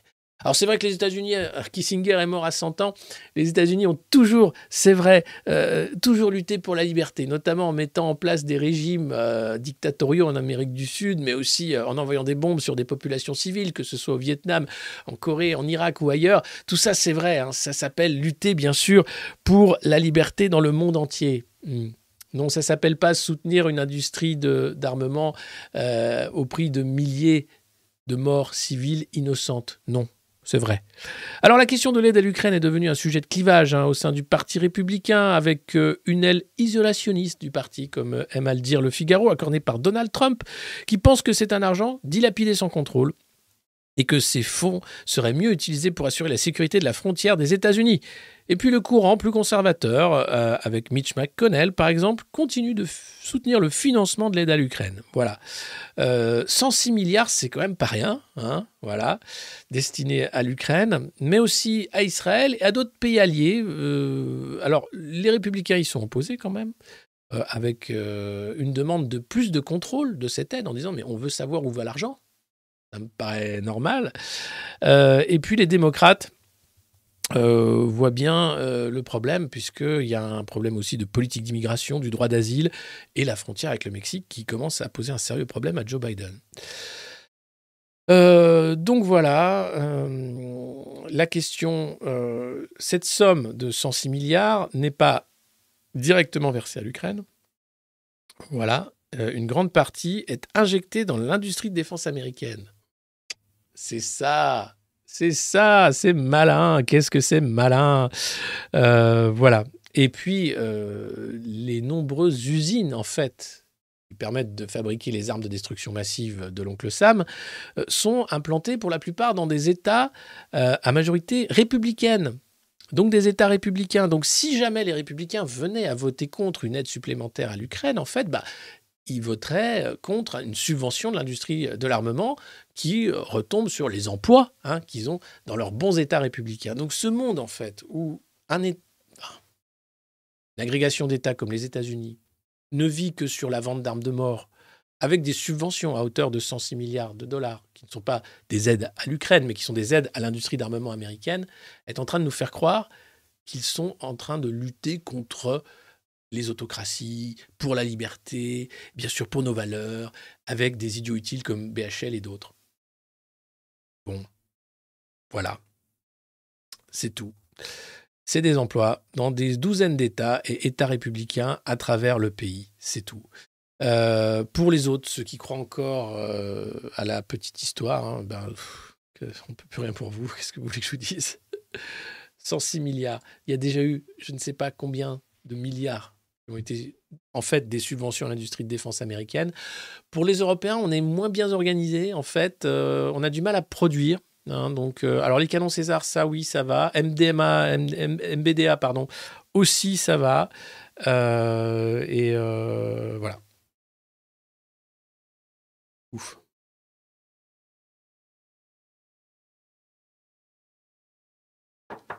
La guerre. La guerre, ce business qui rapporte beaucoup, beaucoup. Voilà. Allez, euh, autre dossier. L'inquiétude à l'ouverture des JO. Vous savez, on en parlait hier. L'attentat de Paris relance l'inquiétude sur la cérémonie d'ouverture des JO. Ah, alors, l'attentat de Paris. Bon, c'est Armand qui a des problèmes psychologiques, qui est djihadiste, qui prend un couteau, un marteau et qui se va dans la rue et qui. Bon. Donc, l'attaque au couteau d'arrêt, revendiqué, bien sûr, etc. Mais bon. Euh, les JO, de toute façon, hein, ça va être un fiasco. Ça, tout le monde le sait, on est en train de préparer l'opinion publique au truc en disant les transports vont pas être prêts. Niveau sécurité, bon bah il y aura des QR codes, hein, des couvre-feux, des machins, des, ah, des drones aussi. Euh, et donc hier, euh, Laurent Nunez, le préfet de Paris, expliquait qu'il n'y a pas de plan B. Il y a un plan A avec la cérémonie, avec la zone rouge où tu as un QR code, tu pas le droit d'y aller, euh, attention. Mais là, les mecs disent oui, mais tous les gens qui vont s'inviter à la dernière minute, qui n'auront pas téléchargé le truc, les 45 000 flics sur le terrain, mais oui, d'accord, mais les drones, il faut, un dôme de fer aussi pour protéger, bien sûr, euh, des attaques de drones éventuellement. Euh, quand même, 12 km de quai avec des bateaux sur l'eau. Enfin, on ne peut pas sécuriser ça. Est-ce que ce serait pas déconnant d'avoir un plan B? Et là, les mecs font. Euh, on a plusieurs plans A. D'accord, mais est-ce que ce serait pas déconnant quand même? Non, non, on a plusieurs plans A. Donc voilà, donc bon, la sécurité des IO, le transport. On parle du transport là tout à l'heure, restez. On va parler euh, de Jean Castex, qui est le patron de la RATP la des transports parisiens. Vous allez voir, c'est assez. Euh, qui est de Bourges ici euh, bah oui, MBDA est à côté de Bourges. Euh, et Bourges, j'y serai normalement euh, bientôt. donc, donc n'hésitez pas à, vous faire connaître. Alors, Éric Dupont-Moretti peut-il battre le record de durée à la justice? Bah, Oui, oui, oui, vu que de toute façon, pas responsable, pas coupable, etc. Alors, il, il faut qu'il tienne en fait jusqu'en 2025. Et là, c'est le Figaro qui s'est amusé. Alors, ils avaient que ça à foutre à la rédaction, à calculer la longévité des gardes des Sceaux. Donc là, tu as une courbe, alors euh, en fonction de ceux qui sont de gauche, ceux qui sont de droite. Alors il y a quelques noms que vous connaissez, hein, euh, notamment euh, Edmond Michelet, qui a fait deux ans et sept mois. Jean Foyer, hein, qui est le grand vainqueur. Hein. Jean Foyer, c'est quatre ans et onze mois. Voilà, imbattable, Jean Foyer. Robert Badinter, qui a été euh, assez long. Alain Perfit, ça vous connaissez ce nom aussi, qui a été assez long. Euh, il y a eu également euh, Elisabeth Guigou, trois ans. Marie-Lise Lebranchu, mais oui, mais oui, mais oui, Marie-Lise Lebranchu. Christiane Taubira également, Dominique Perben, et puis François Bayrou, un mois, quatre jours. Voilà, c'est le truc qui fait pitié, quoi. Regardez. Hop. François Bayrou, un mois, quatre jours. Prématuré, quoi. Et il n'a pas tenu. Ah, et c'était l'affaire des assistants parlementaires du Modem. C'est le seul hein, qui a été obligé de démissionner. Hein. Ah ouais, après, après ça, plus aucun ministre n'a démissionné. C'était que lui et Marielle de Sarnez, qui était aussi euh, ministre à cette époque. Ils ont dit ah non, toi, tu, tu. Voilà. Donc il reste quand même pour Dupont-Moretti, qui n'est qu'à 3 ans et 4 mois, 565 jours pour égaler le record de Jean Foyer, euh, place Vendôme. Donc, dis, ah les gars, eh ben, dis donc, dis donc, dis donc, dis donc, dis donc, dis donc, le Figaro. Ouh, ça en fait, là, du brainstorming à la rédac, quoi. Ah ouais, non, mais c'est du data journalisme. Hein. Ah oui, oui. bah, après l'interview de votre côté, j'avais rien à faire, donc je me suis dit, tiens, qu'est-ce que, combien de jours il reste euh, euh, à Dupont-Moretti pour battre le record de Jean Foyer au ministère de la Justice? Tu sais, toi, euh, Jean-Charles? Ah ouais, c'est une bonne question, ça, Dominique. Écoute, je, je m'y mets, je me mets dessus. Ah, ça, c'est de l'enquête. Ça, c'est du, journalisme sans concession. Ça, c'est waouh. Qu'est-ce qu'on en a à foutre? Globalement, rien. Hein. C'est comme euh, toutes ces nouvelles où on t'explique que machin a été nommé par bidule. Ah bah super. Restez parce qu'à la fin, on fait le prix d'humour de la presse. Et ça fait mal aux yeux. Ça fait mal aux yeux. C'est juste à la fin de la revue de presse. Et on n'est pas encore à la fin, rassurez-vous. Euh, ça, c'est France Info qui en parle. Ils ont le mérite d'en parler. C'est les actes euh, islamophobes, racistes, ou enfin tout quoi. Voilà, le, fait que bon ben quand même globalement, c'est pas super en ce moment, euh, mais on a l'habitude. Vous vous inquiétez pas. C'est pire que d'habitude, mais on a quand même l'habitude. Euh, les musulmans de France entre peur et résignation, tout comme euh, d'ailleurs les, juifs de France, hein, qui eux aussi souffrent des actes antisémites. Enfin, en ce moment, c'est le climat est juste délétère. Euh, les actes anti-musulmans sont à la hausse depuis début octobre, bien sûr, flambée de haine attisée par l'actualité, les attaques du Hamas contre Israël, le meurtre de Thomas à Crépole, les attentats d'Arras et de Paris. Bref, victimes et associations sont en train de témoigner de cette recrudescence. voilà. Euh, des messages de mort, des messages racistes sur des répondeurs téléphoniques, euh, un mécréant qui insulte les musulmans et promet d'organiser des purges euh, en laissant des messages le soir au responsable du président de l'association des musulmans de Honfleur, qui n'avait rien demandé. Le fusil de chasse est prêt, assure encore l'auteur des menaces. Bref, des plaintes ont été posées. 6 millions de musulmans en France et 140 actes racistes à leur encontre, c'est impossible. Rien que nous, on en relève beaucoup plus. Je crois que malheureusement, les musulmans sont habitués au racisme et donc ils vont pas systématiquement dénoncer euh, les, bah, les, les actes en fait. Et puis il faut dire que c'est vrai qu'à la télé on est bien servi hein, quand même sur euh, un racisme d'atmosphère qui permet de dire que bah, c'est un peu toujours leur faute. Donc euh, voilà.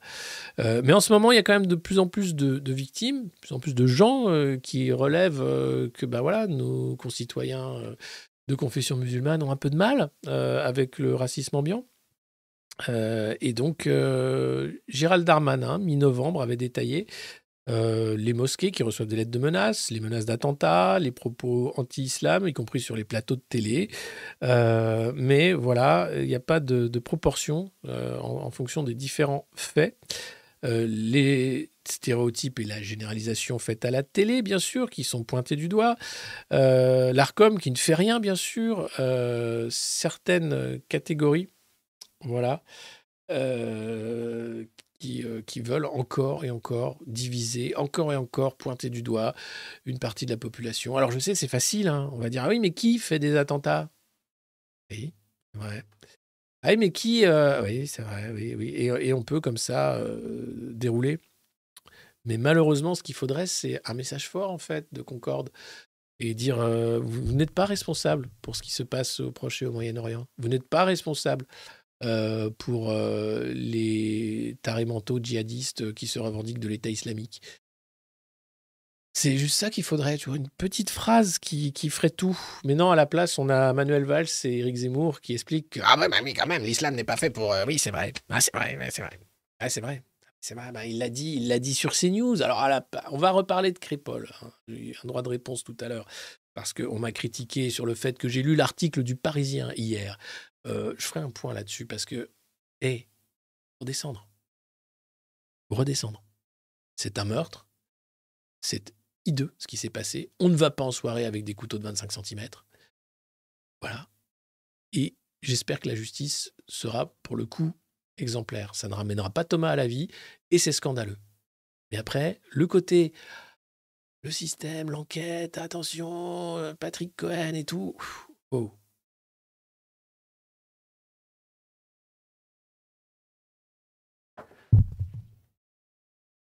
Ouais.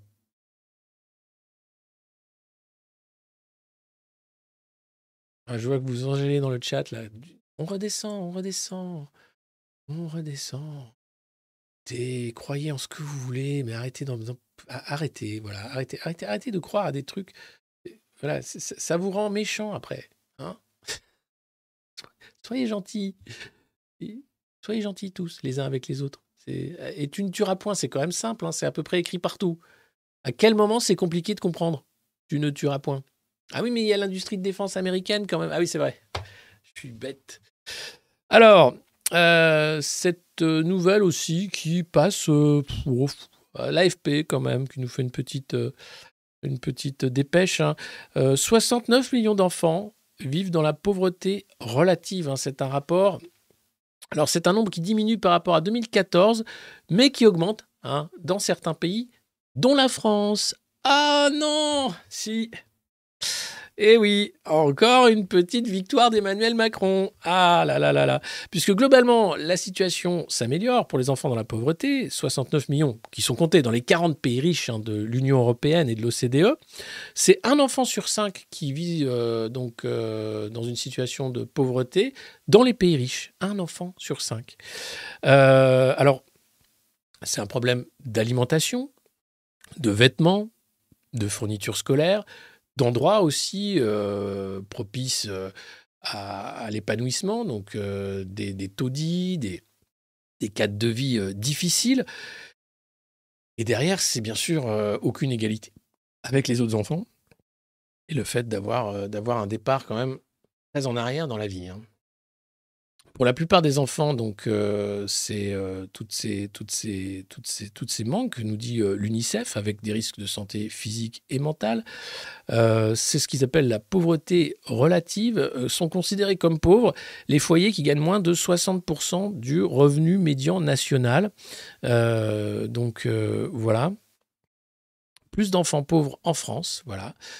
En France, le taux de pauvreté des enfants a augmenté de 10,4% entre les périodes euh, regardées par le rapport, c'est-à-dire entre 2012-2014 et 2019-2021. Qu'est-ce qui s'est passé entre 2012 et 2021 Ah oui, on a eu François Hollande qui était président avec Emmanuel Macron qui était à l'Élysée, puis ensuite ministre du Budget, puis ensuite on a eu Emmanuel Macron, qui n'ont fait, de se disant de gauche, de machin, progressiste, qui n'ont jamais eu une politique contre la pauvreté. Ou vraiment pour dire de temps en temps, ah oui, on a fait un rapport, un truc. C'est proprement dingue. Euh, donc en France, 10% de plus euh, entre les deux périodes. Euh, au Royaume-Uni, pareil, 20% de plus, voilà, avec un demi-million d'enfants pauvres supplémentaires. et c'est juste scandaleux. C'est l'UNICEF, c'est dans les pays riches. c'est bien sûr toujours les mêmes profils, hein, des enfants euh, issus de familles monoparentales ou de minorités.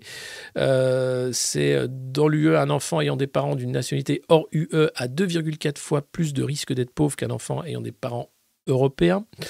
et donc, quels sont les outils de protection sociale? Comment on pourrait faire pour éviter? Parce que c'est pas parce que les parents sont pauvres que l'enfant doit aussi être pauvre et pauvre à vie en fait. C'est une assignation. Enfin, on va pas refaire Bourdieu, mais voilà.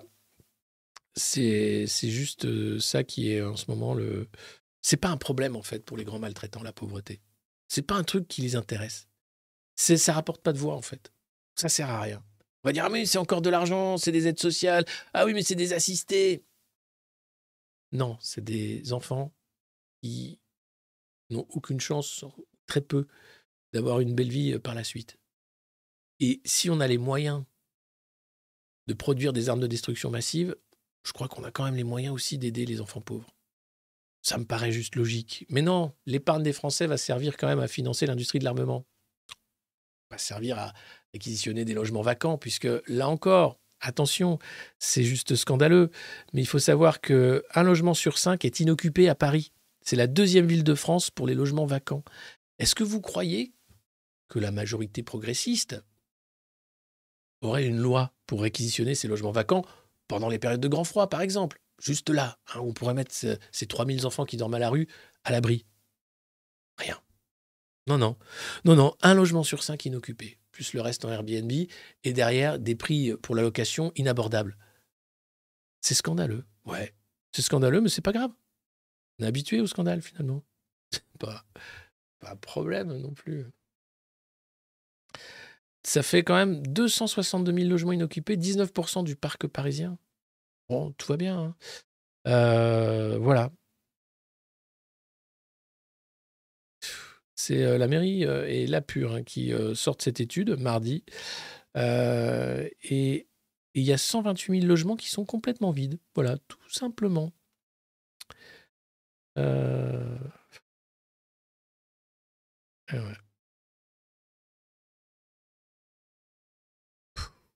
Dingue. Et puis cette chance d'apprendre dans la joie avec des petits animaux euh, très attachants, les rats. Euh, des rats envahissent une école dans les Hauts de Rouen, une école maternelle. Euh, nos enfants jouent avec dans la cour, ils en ont même surnommé un ratatouille. Alors ça fait depuis septembre que l'école est infestée de rats. Les parents d'élèves ont tout fait hein, pour euh, alerter les pouvoirs publics. Ça commence à bouger seulement maintenant parce que on a découvert quand même qu'il y avait beaucoup de bébés rats. Euh, vous savez, la, pisse de, ces rongeurs est, dangereuse hein, pour la santé. Elle est porteuse de, différents euh, bactéries, virus et autres. et donc ça commence un peu à bouger en disant ah ouais c'est vrai. Et la mairie de Rouen s'est dit on va peut-être utiliser des belettes pour chasser les rats vous voulez pas utiliser les vacances de Noël où les gosses sont pas là pour dératiser Si, aussi. Mais euh, alors après, bon, bah, les, petits vont être tristes, ils vont pas retrouver Ratatouille à la rentrée. Hein. Et alors, ce qui tombe bien, c'est que la cour est faite en copeaux. Donc là, les rats adorent. Et surtout, il y a euh, juste un compost à côté de l'école. Et ça, le compost et les rats, c'est un peu comme euh, Emmanuel Macron et les scientifiques. Hein. c'est une histoire d'amour. Et donc, bah forcément, dès qu'il y a un compost, et il y a des rongeurs.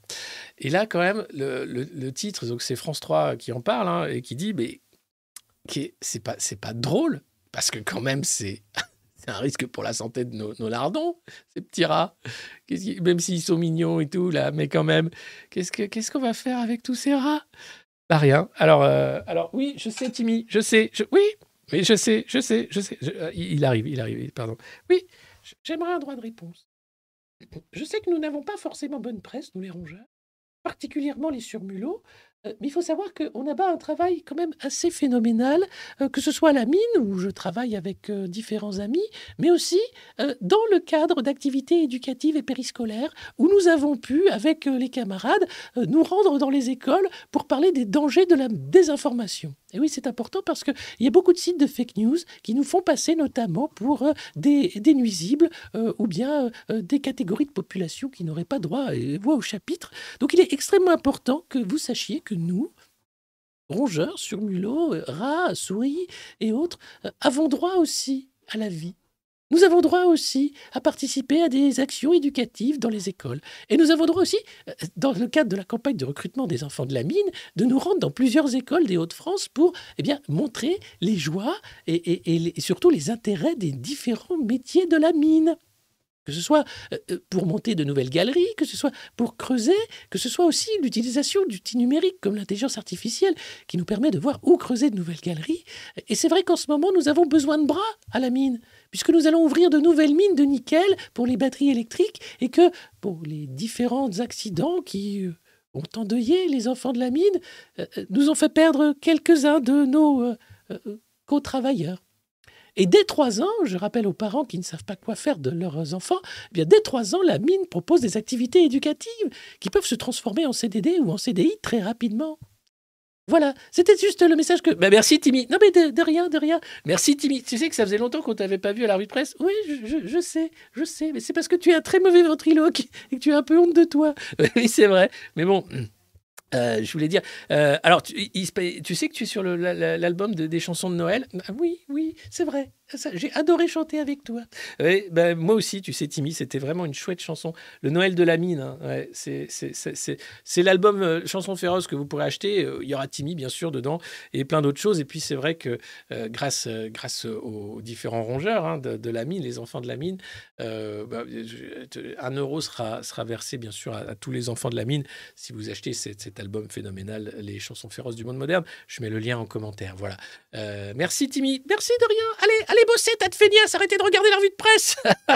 Euh, il, il a pas tort. C'est vrai, qu'est-ce que vous faites là? Il est, il est 11h, vous n'êtes pas là en, en coworking, en réunion de chantier euh, Non? Qu'est-ce que vous foutez à regarder la revue de presse? J'ai. j'ai- Attention, je, je, je vous surveille. Allez, on n'a on pas bientôt fini parce que après Jean Castex, on va passer au prix de l'humour politique. Vous allez voir, c'est d'une tristesse sans nom.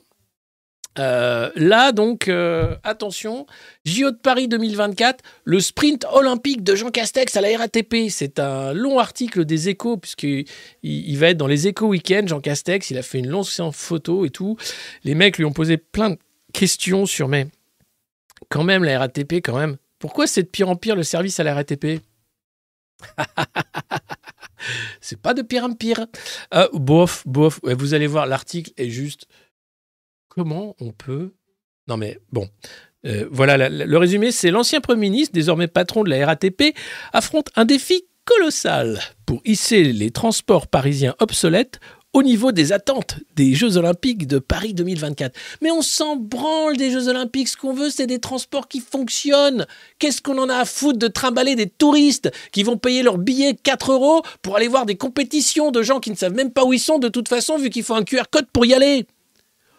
Arrêtez de nous faire chier avec les JO. J'ai pas d'autre mot en fait. Hein, mais tout tourne autour de ces putains de JO. Ce qu'on veut, c'est des transports qui marchent maintenant. Parce que quand tu vas à Paris, mais c'est du délire. Il n'y a pas un truc. Déjà, tu attends 10 minutes entre les métros. Donc tu... forcément, quand tu rentres, bah, tu rentres pas. Il n'y a... pas de place. Je vais attendre le prochain. Ah, bah... ah non, le prochain est dans 15 minutes. Excusez-moi, pardon. Excusez-moi, pardon. Ouh, ça sent bon ici. Il fait chaud. Ah oui, j'ai le Covid. Vous aussi? Bon, c'est pas grave. Ouais. Ah ben, qu'est-ce qu'il faut pas faire hein, pour euh, la productivité du pays? T'es tout serré comme... Non mais c'est monstrueux. Euh, et donc là, attention, euh, couvé des yeux par une partie de la Macronie qui le voit en recours pour la présidentielle de 2027. Hein? Hein? Hein? Jean Castex en recours pour 2027 Si jamais Gabriel Attal fait un AVC Qu'est-ce que c'est ces conneries? Non mais, non mais qu'est-ce que c'est ces conneries? Les mecs, sérieusement, te disent oui, oui, euh, vous allez voir, il, peut le faire. Alors pourquoi peut-il le faire? Alors là, je vous lis pas tout l'article parce que ça fait trop mal au cœur, mais euh, voilà ce que, dit les échos quand même. À un moment, tu fais, oh les gars, les gars, c'est pas sérieux en fait. C'est vraiment pas sérieux. Je vous promets que c'est pas sérieux. Mais si, si, si. Jean Castex s'est taillé une solide réputation d'organisateur après avoir conçu en 2020 la stratégie nationale du déconfinement. Alors, je sais pas, je vais essayer de. Attendez, elle est où? Où est-ce que je l'ai ça? Je sais plus.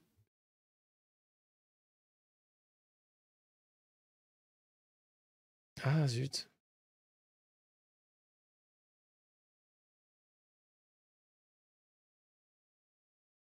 Jean Castex, le café debout, le café assis.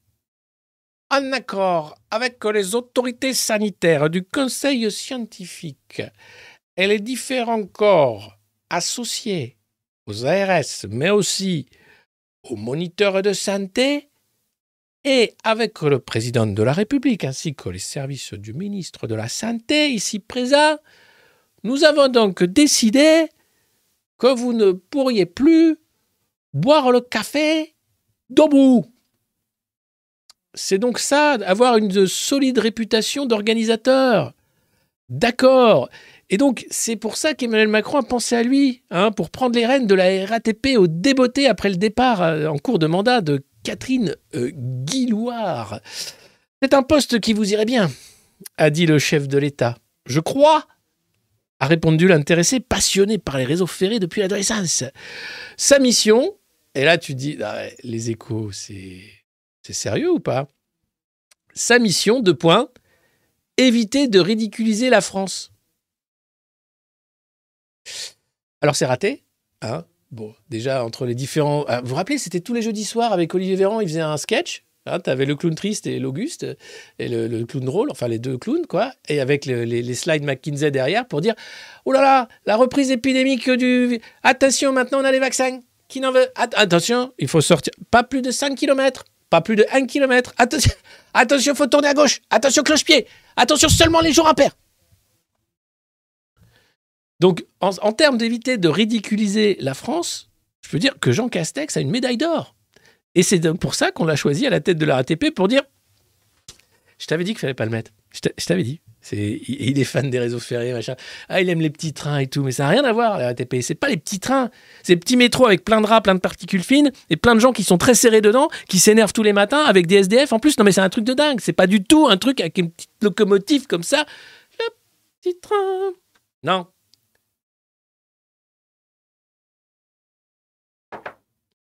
Donc voilà. Alors lui, Jean Castex, parce qu'il parle, il parle cash, il parle vrai, un peu comme Manu, quoi. Il parle parfois de gérer le merdier. Ah oui. Alors, le merdier, ce qu'on aimerait, Jean Castex, c'est que toi et tes petits copains. Alors, je sais pas si vous avez vu, il y a une vidéo qui a tourné récemment où Elisabeth Borne se rend dans le métro avec deux, trois clowns du gouvernement, on ne sait pas qui c'est. Oh, c'est toujours. J'adore quand les grands maltraitants descendent sous terre. Alors, pas à la mine, hein, c'est encore trop loin la mine des les enfants à la mine. Et ils vont juste voir le métro à Paris. Et alors, alors Nathalie Kosciusko-Morizet avait parlé d'un moment de grâce. Euh, Balladur avait dit il fait chaud. Voilà. Chirac avait euh, fraudé quand il était maire de Paris. euh, Il était passé par-dessus le petit tourniquet. Photo mémorable. Euh, et là, là, on a eu Elisabeth Borne qui arrive. Ah, alors évidemment, ils y vont, tout est fermé, tu as le périmètre de sécurité, donc ils se font pas rentrer dedans par les mecs pressés. C'est pas non plus comme ça. Ils prennent pas le métro non plus trop. Enfin voilà, c'est vraiment c'est une expérience. C'est un peu comme euh, Disney, quoi. C'est-à-dire que tu as des des agents de sécurité, mais ils sont déguisés. euh, oh, ah là là, c'est tic et tac, non? Oh là, je peux prendre une photo devant la rame? Oui, bien sûr, Madame la Première ministre. Ah, mais alors, ah là là, qu'est-ce que c'est bien Et tous les matins, les Français ont droit à ça. Quelle chance quand même, quelle chance ont les Parisiens. Ah là là, c'est vrai que eux, prendre le métro, c'est du tourisme. C'est exotique. C'est un peu comme quand Anne Hidalgo va à Tahiti pour voir les, les, épreuves de surf qui n'auront pas lieu. C'est un truc, tu vois, tu te dis, waouh, d'accord. Mais euh, non, c'est juste dingue. Donc voilà, donc ça c'est Jean Castex qui se voit donc un avenir présidentiel. Euh, article des échos, ça va apparaître dans les échos week-end. C'est comme ça. J'ai pas mis non plus, j'ai oublié, mais le Paris Match, mais on en parlera jeudi. Paris Match qui nous parle de la cote de popularité d'Emmanuel Macron qui remonte suite à son action à l'international. Euh, euh. Comment on peut écrire des trucs pareils? À quel moment les mecs se disent Mais si ça va être pris au sérieux par des lecteurs? C'est Paris Match, t'inquiète pas. Voilà. Alors, la cote de popularité du Présirois, c'est 33%. C'est tout le temps la même. hein. C'est entre euh, 28, 30, 32, 33. Ça bouge jamais. Hein. Il t'explique. ah, c'est toujours les mêmes sondages. En bref, c'est dingue. Voilà, donc euh, magnifique. Magnifique Jean Castex. Non, ça, on s'en fout, pardon. Et puis c'est quand même Libé qui fait euh, la seule couve aujourd'hui qui parle de, bah, de ce qui se passe à Gaza, c'est-à-dire des bombardements euh, qu'on n'a jamais vus. Bombardements à Gaza, sans précédent, sans limite, sans merci.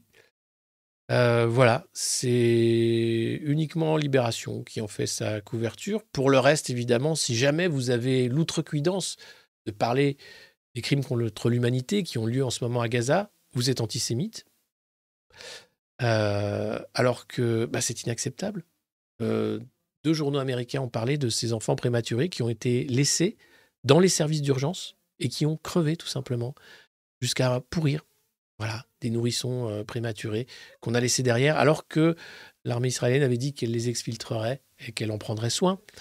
Sans compter bien sûr ces enfants qu'on opère sans anesthésie. Et ça, c'est pas moi qui le dis, c'est pas un conspirationniste, c'est encore une fois une des chefs euh, d'une mission euh, de l'ONU, ou bien les Médecins sans frontières qui dénoncent ce qui est en train de se passer, c'est-à-dire un génocide. Un mot qu'on n'a pas le droit de dire non plus. Parce que non, ce sont des bombardements chirurgicaux, évidemment. Et ce sont des bombardements démocrates pour la liberté. Euh, comment avoir foi dans l'humanité? Bientôt va commencer Hanouka, la fête des Lumières, puis Noël. Ces moments où justement on sait que dans l'adversité, l'humanité aura toujours une petite bougie, une petite lumière, la lumière de la vie. Comment on peut, d'une manière totalement euh, décontractée, déconnectée, euh, bah, accepter ça en tant qu'espèce, tout simplement. Mais accepter ça comme euh, accepter les mises à mort des mollahs qui passent leur temps à tuer des opposants ou des gamines parce qu'elles enlèvent euh, des foulards qu'elles ont sur la tête. Enfin, c'est quoi cette espèce de merde en fait? À quel moment, à quel moment en fait, on, est mieux que des surmulots quoi? Euh, Voilà. C'est assez euh, Cyril Ranouka. Ah, c'est pas mal. On pourrait faire les fêtes. ouais. Donc voilà, les merveilleuses bombes qui tombent sur Gaza, sans commentaire. Et puis je vous avais dit, donc on va parler euh, dans un instant du festival de l'humour politique. Euh, alors vous allez voir, c'est pour finir sur une note plus joyeuse, hein, évidemment, et c'est important parce qu'on se dit quand même, cette revue de presse quand même, pff, même si ça a commencé avec une merveilleuse comédie musicale sur Manuel Valls, c'est vrai, ceux qui n'étaient pas là au début, euh, ça commence fort. Ça finit fort aussi, avec donc euh, euh, le prix du Presse Club de l'humour politique, qui était donc euh, en partenariat avec la chaîne parlementaire, prix du jury attribué à François Fillon lors de son audition à l'Assemblée par la commission d'enquête sur les ingérences étrangères pour cette phrase Si j'ai envie de vendre des rillettes sur la place rouge, je vendrai des rillettes sur la place rouge. Voilà. Ensuite, le prix du meilleur espoir, c'est Laurent Berger, l'ancien secrétaire général de la CFDT, pour cette phrase euh, qu'il avait prononcée lors d'une interview dans l'Obs.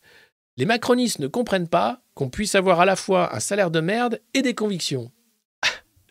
Alors ça tombe bien, puisque Laurent Berger après être passé par la CFDT, où il avait un salaire confortable, travaille dorénavant dans la banque. Bon, donc euh, niveau conviction. Et puis, euh, le Grand Prix 2023, c'est bien sûr Édouard Philippe, les borgneurs des Gilets jaunes, qui le remporte parce que qu'est-ce qu'il est drôle. Alors, il fait un discours très, très euh, gênant, où il parle bien sûr de, sa pilosité euh, disparaissante, et, et où il explique qu'il faut avoir de l'autodérision. C'est important, l'autodérision. C'est important. D'ailleurs, je vis au Havre, il y a un gros silence, il pensait faire un trait d'humour. Là, t'as un mec qui fait C'est une blague Voilà. Euh, voilà pour euh, quelle phrase donc il a le Grand Prix 2023 Édouard Philippe. S'il vous pensez qu'il, si vous pensez pardon qu'il faut être un playboy en France pour être élu, j'ai quand même quelques contre-exemples. Voilà, merci.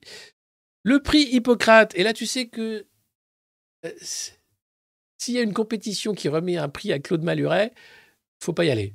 C'est vraiment, faut pas y aller. Claude Maluret, vous savez, c'est ce sénateur macroniste qui passe son temps à insulter tous les Français, sauf les macronistes, euh, qui a été quand même directeur de la déontologie du, groupe euh, Corian, je crois, d'EHPAD, hein, connu pour euh, toutes les malversations et les malveillances à l'égard des personnes âgées.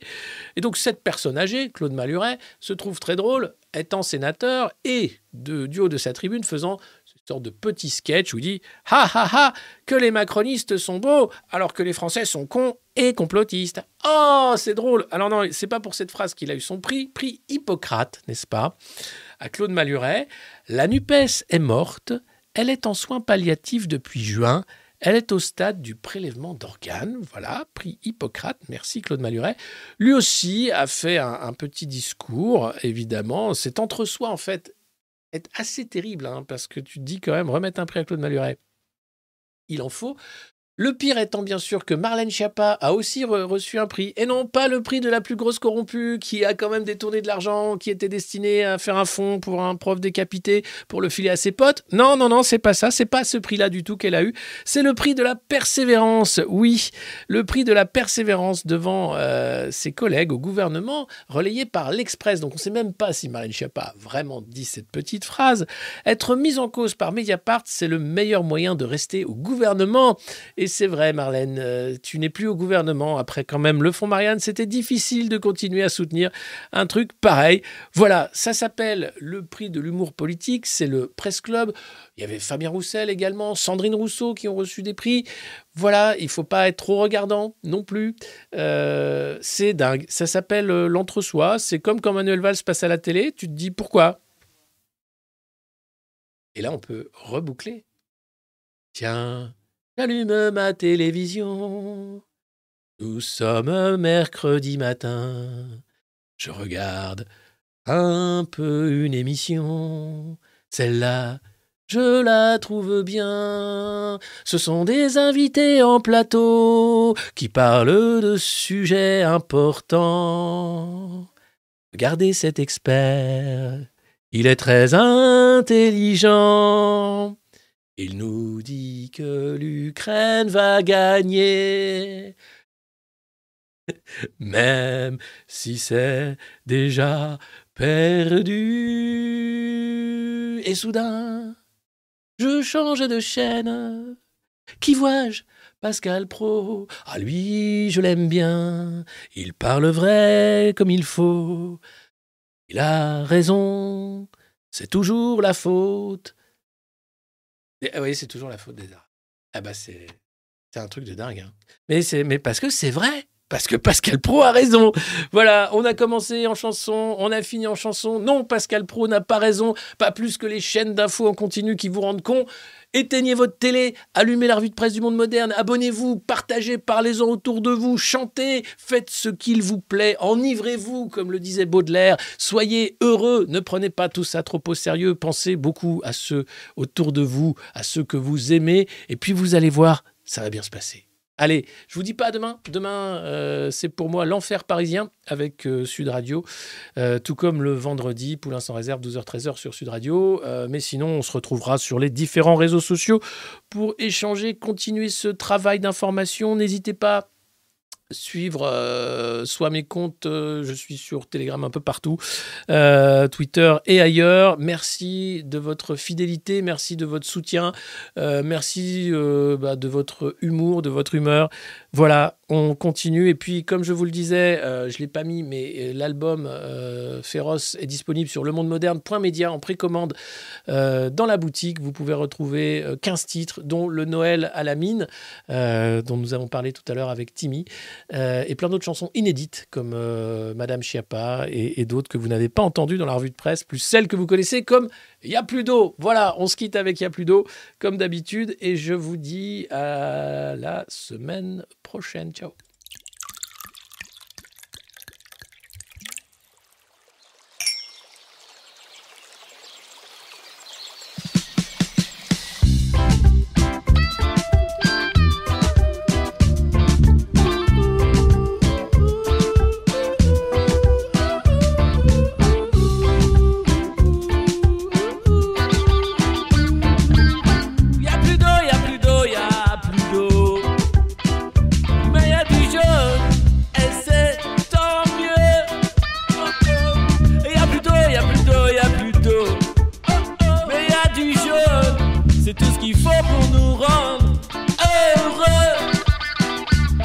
On parle.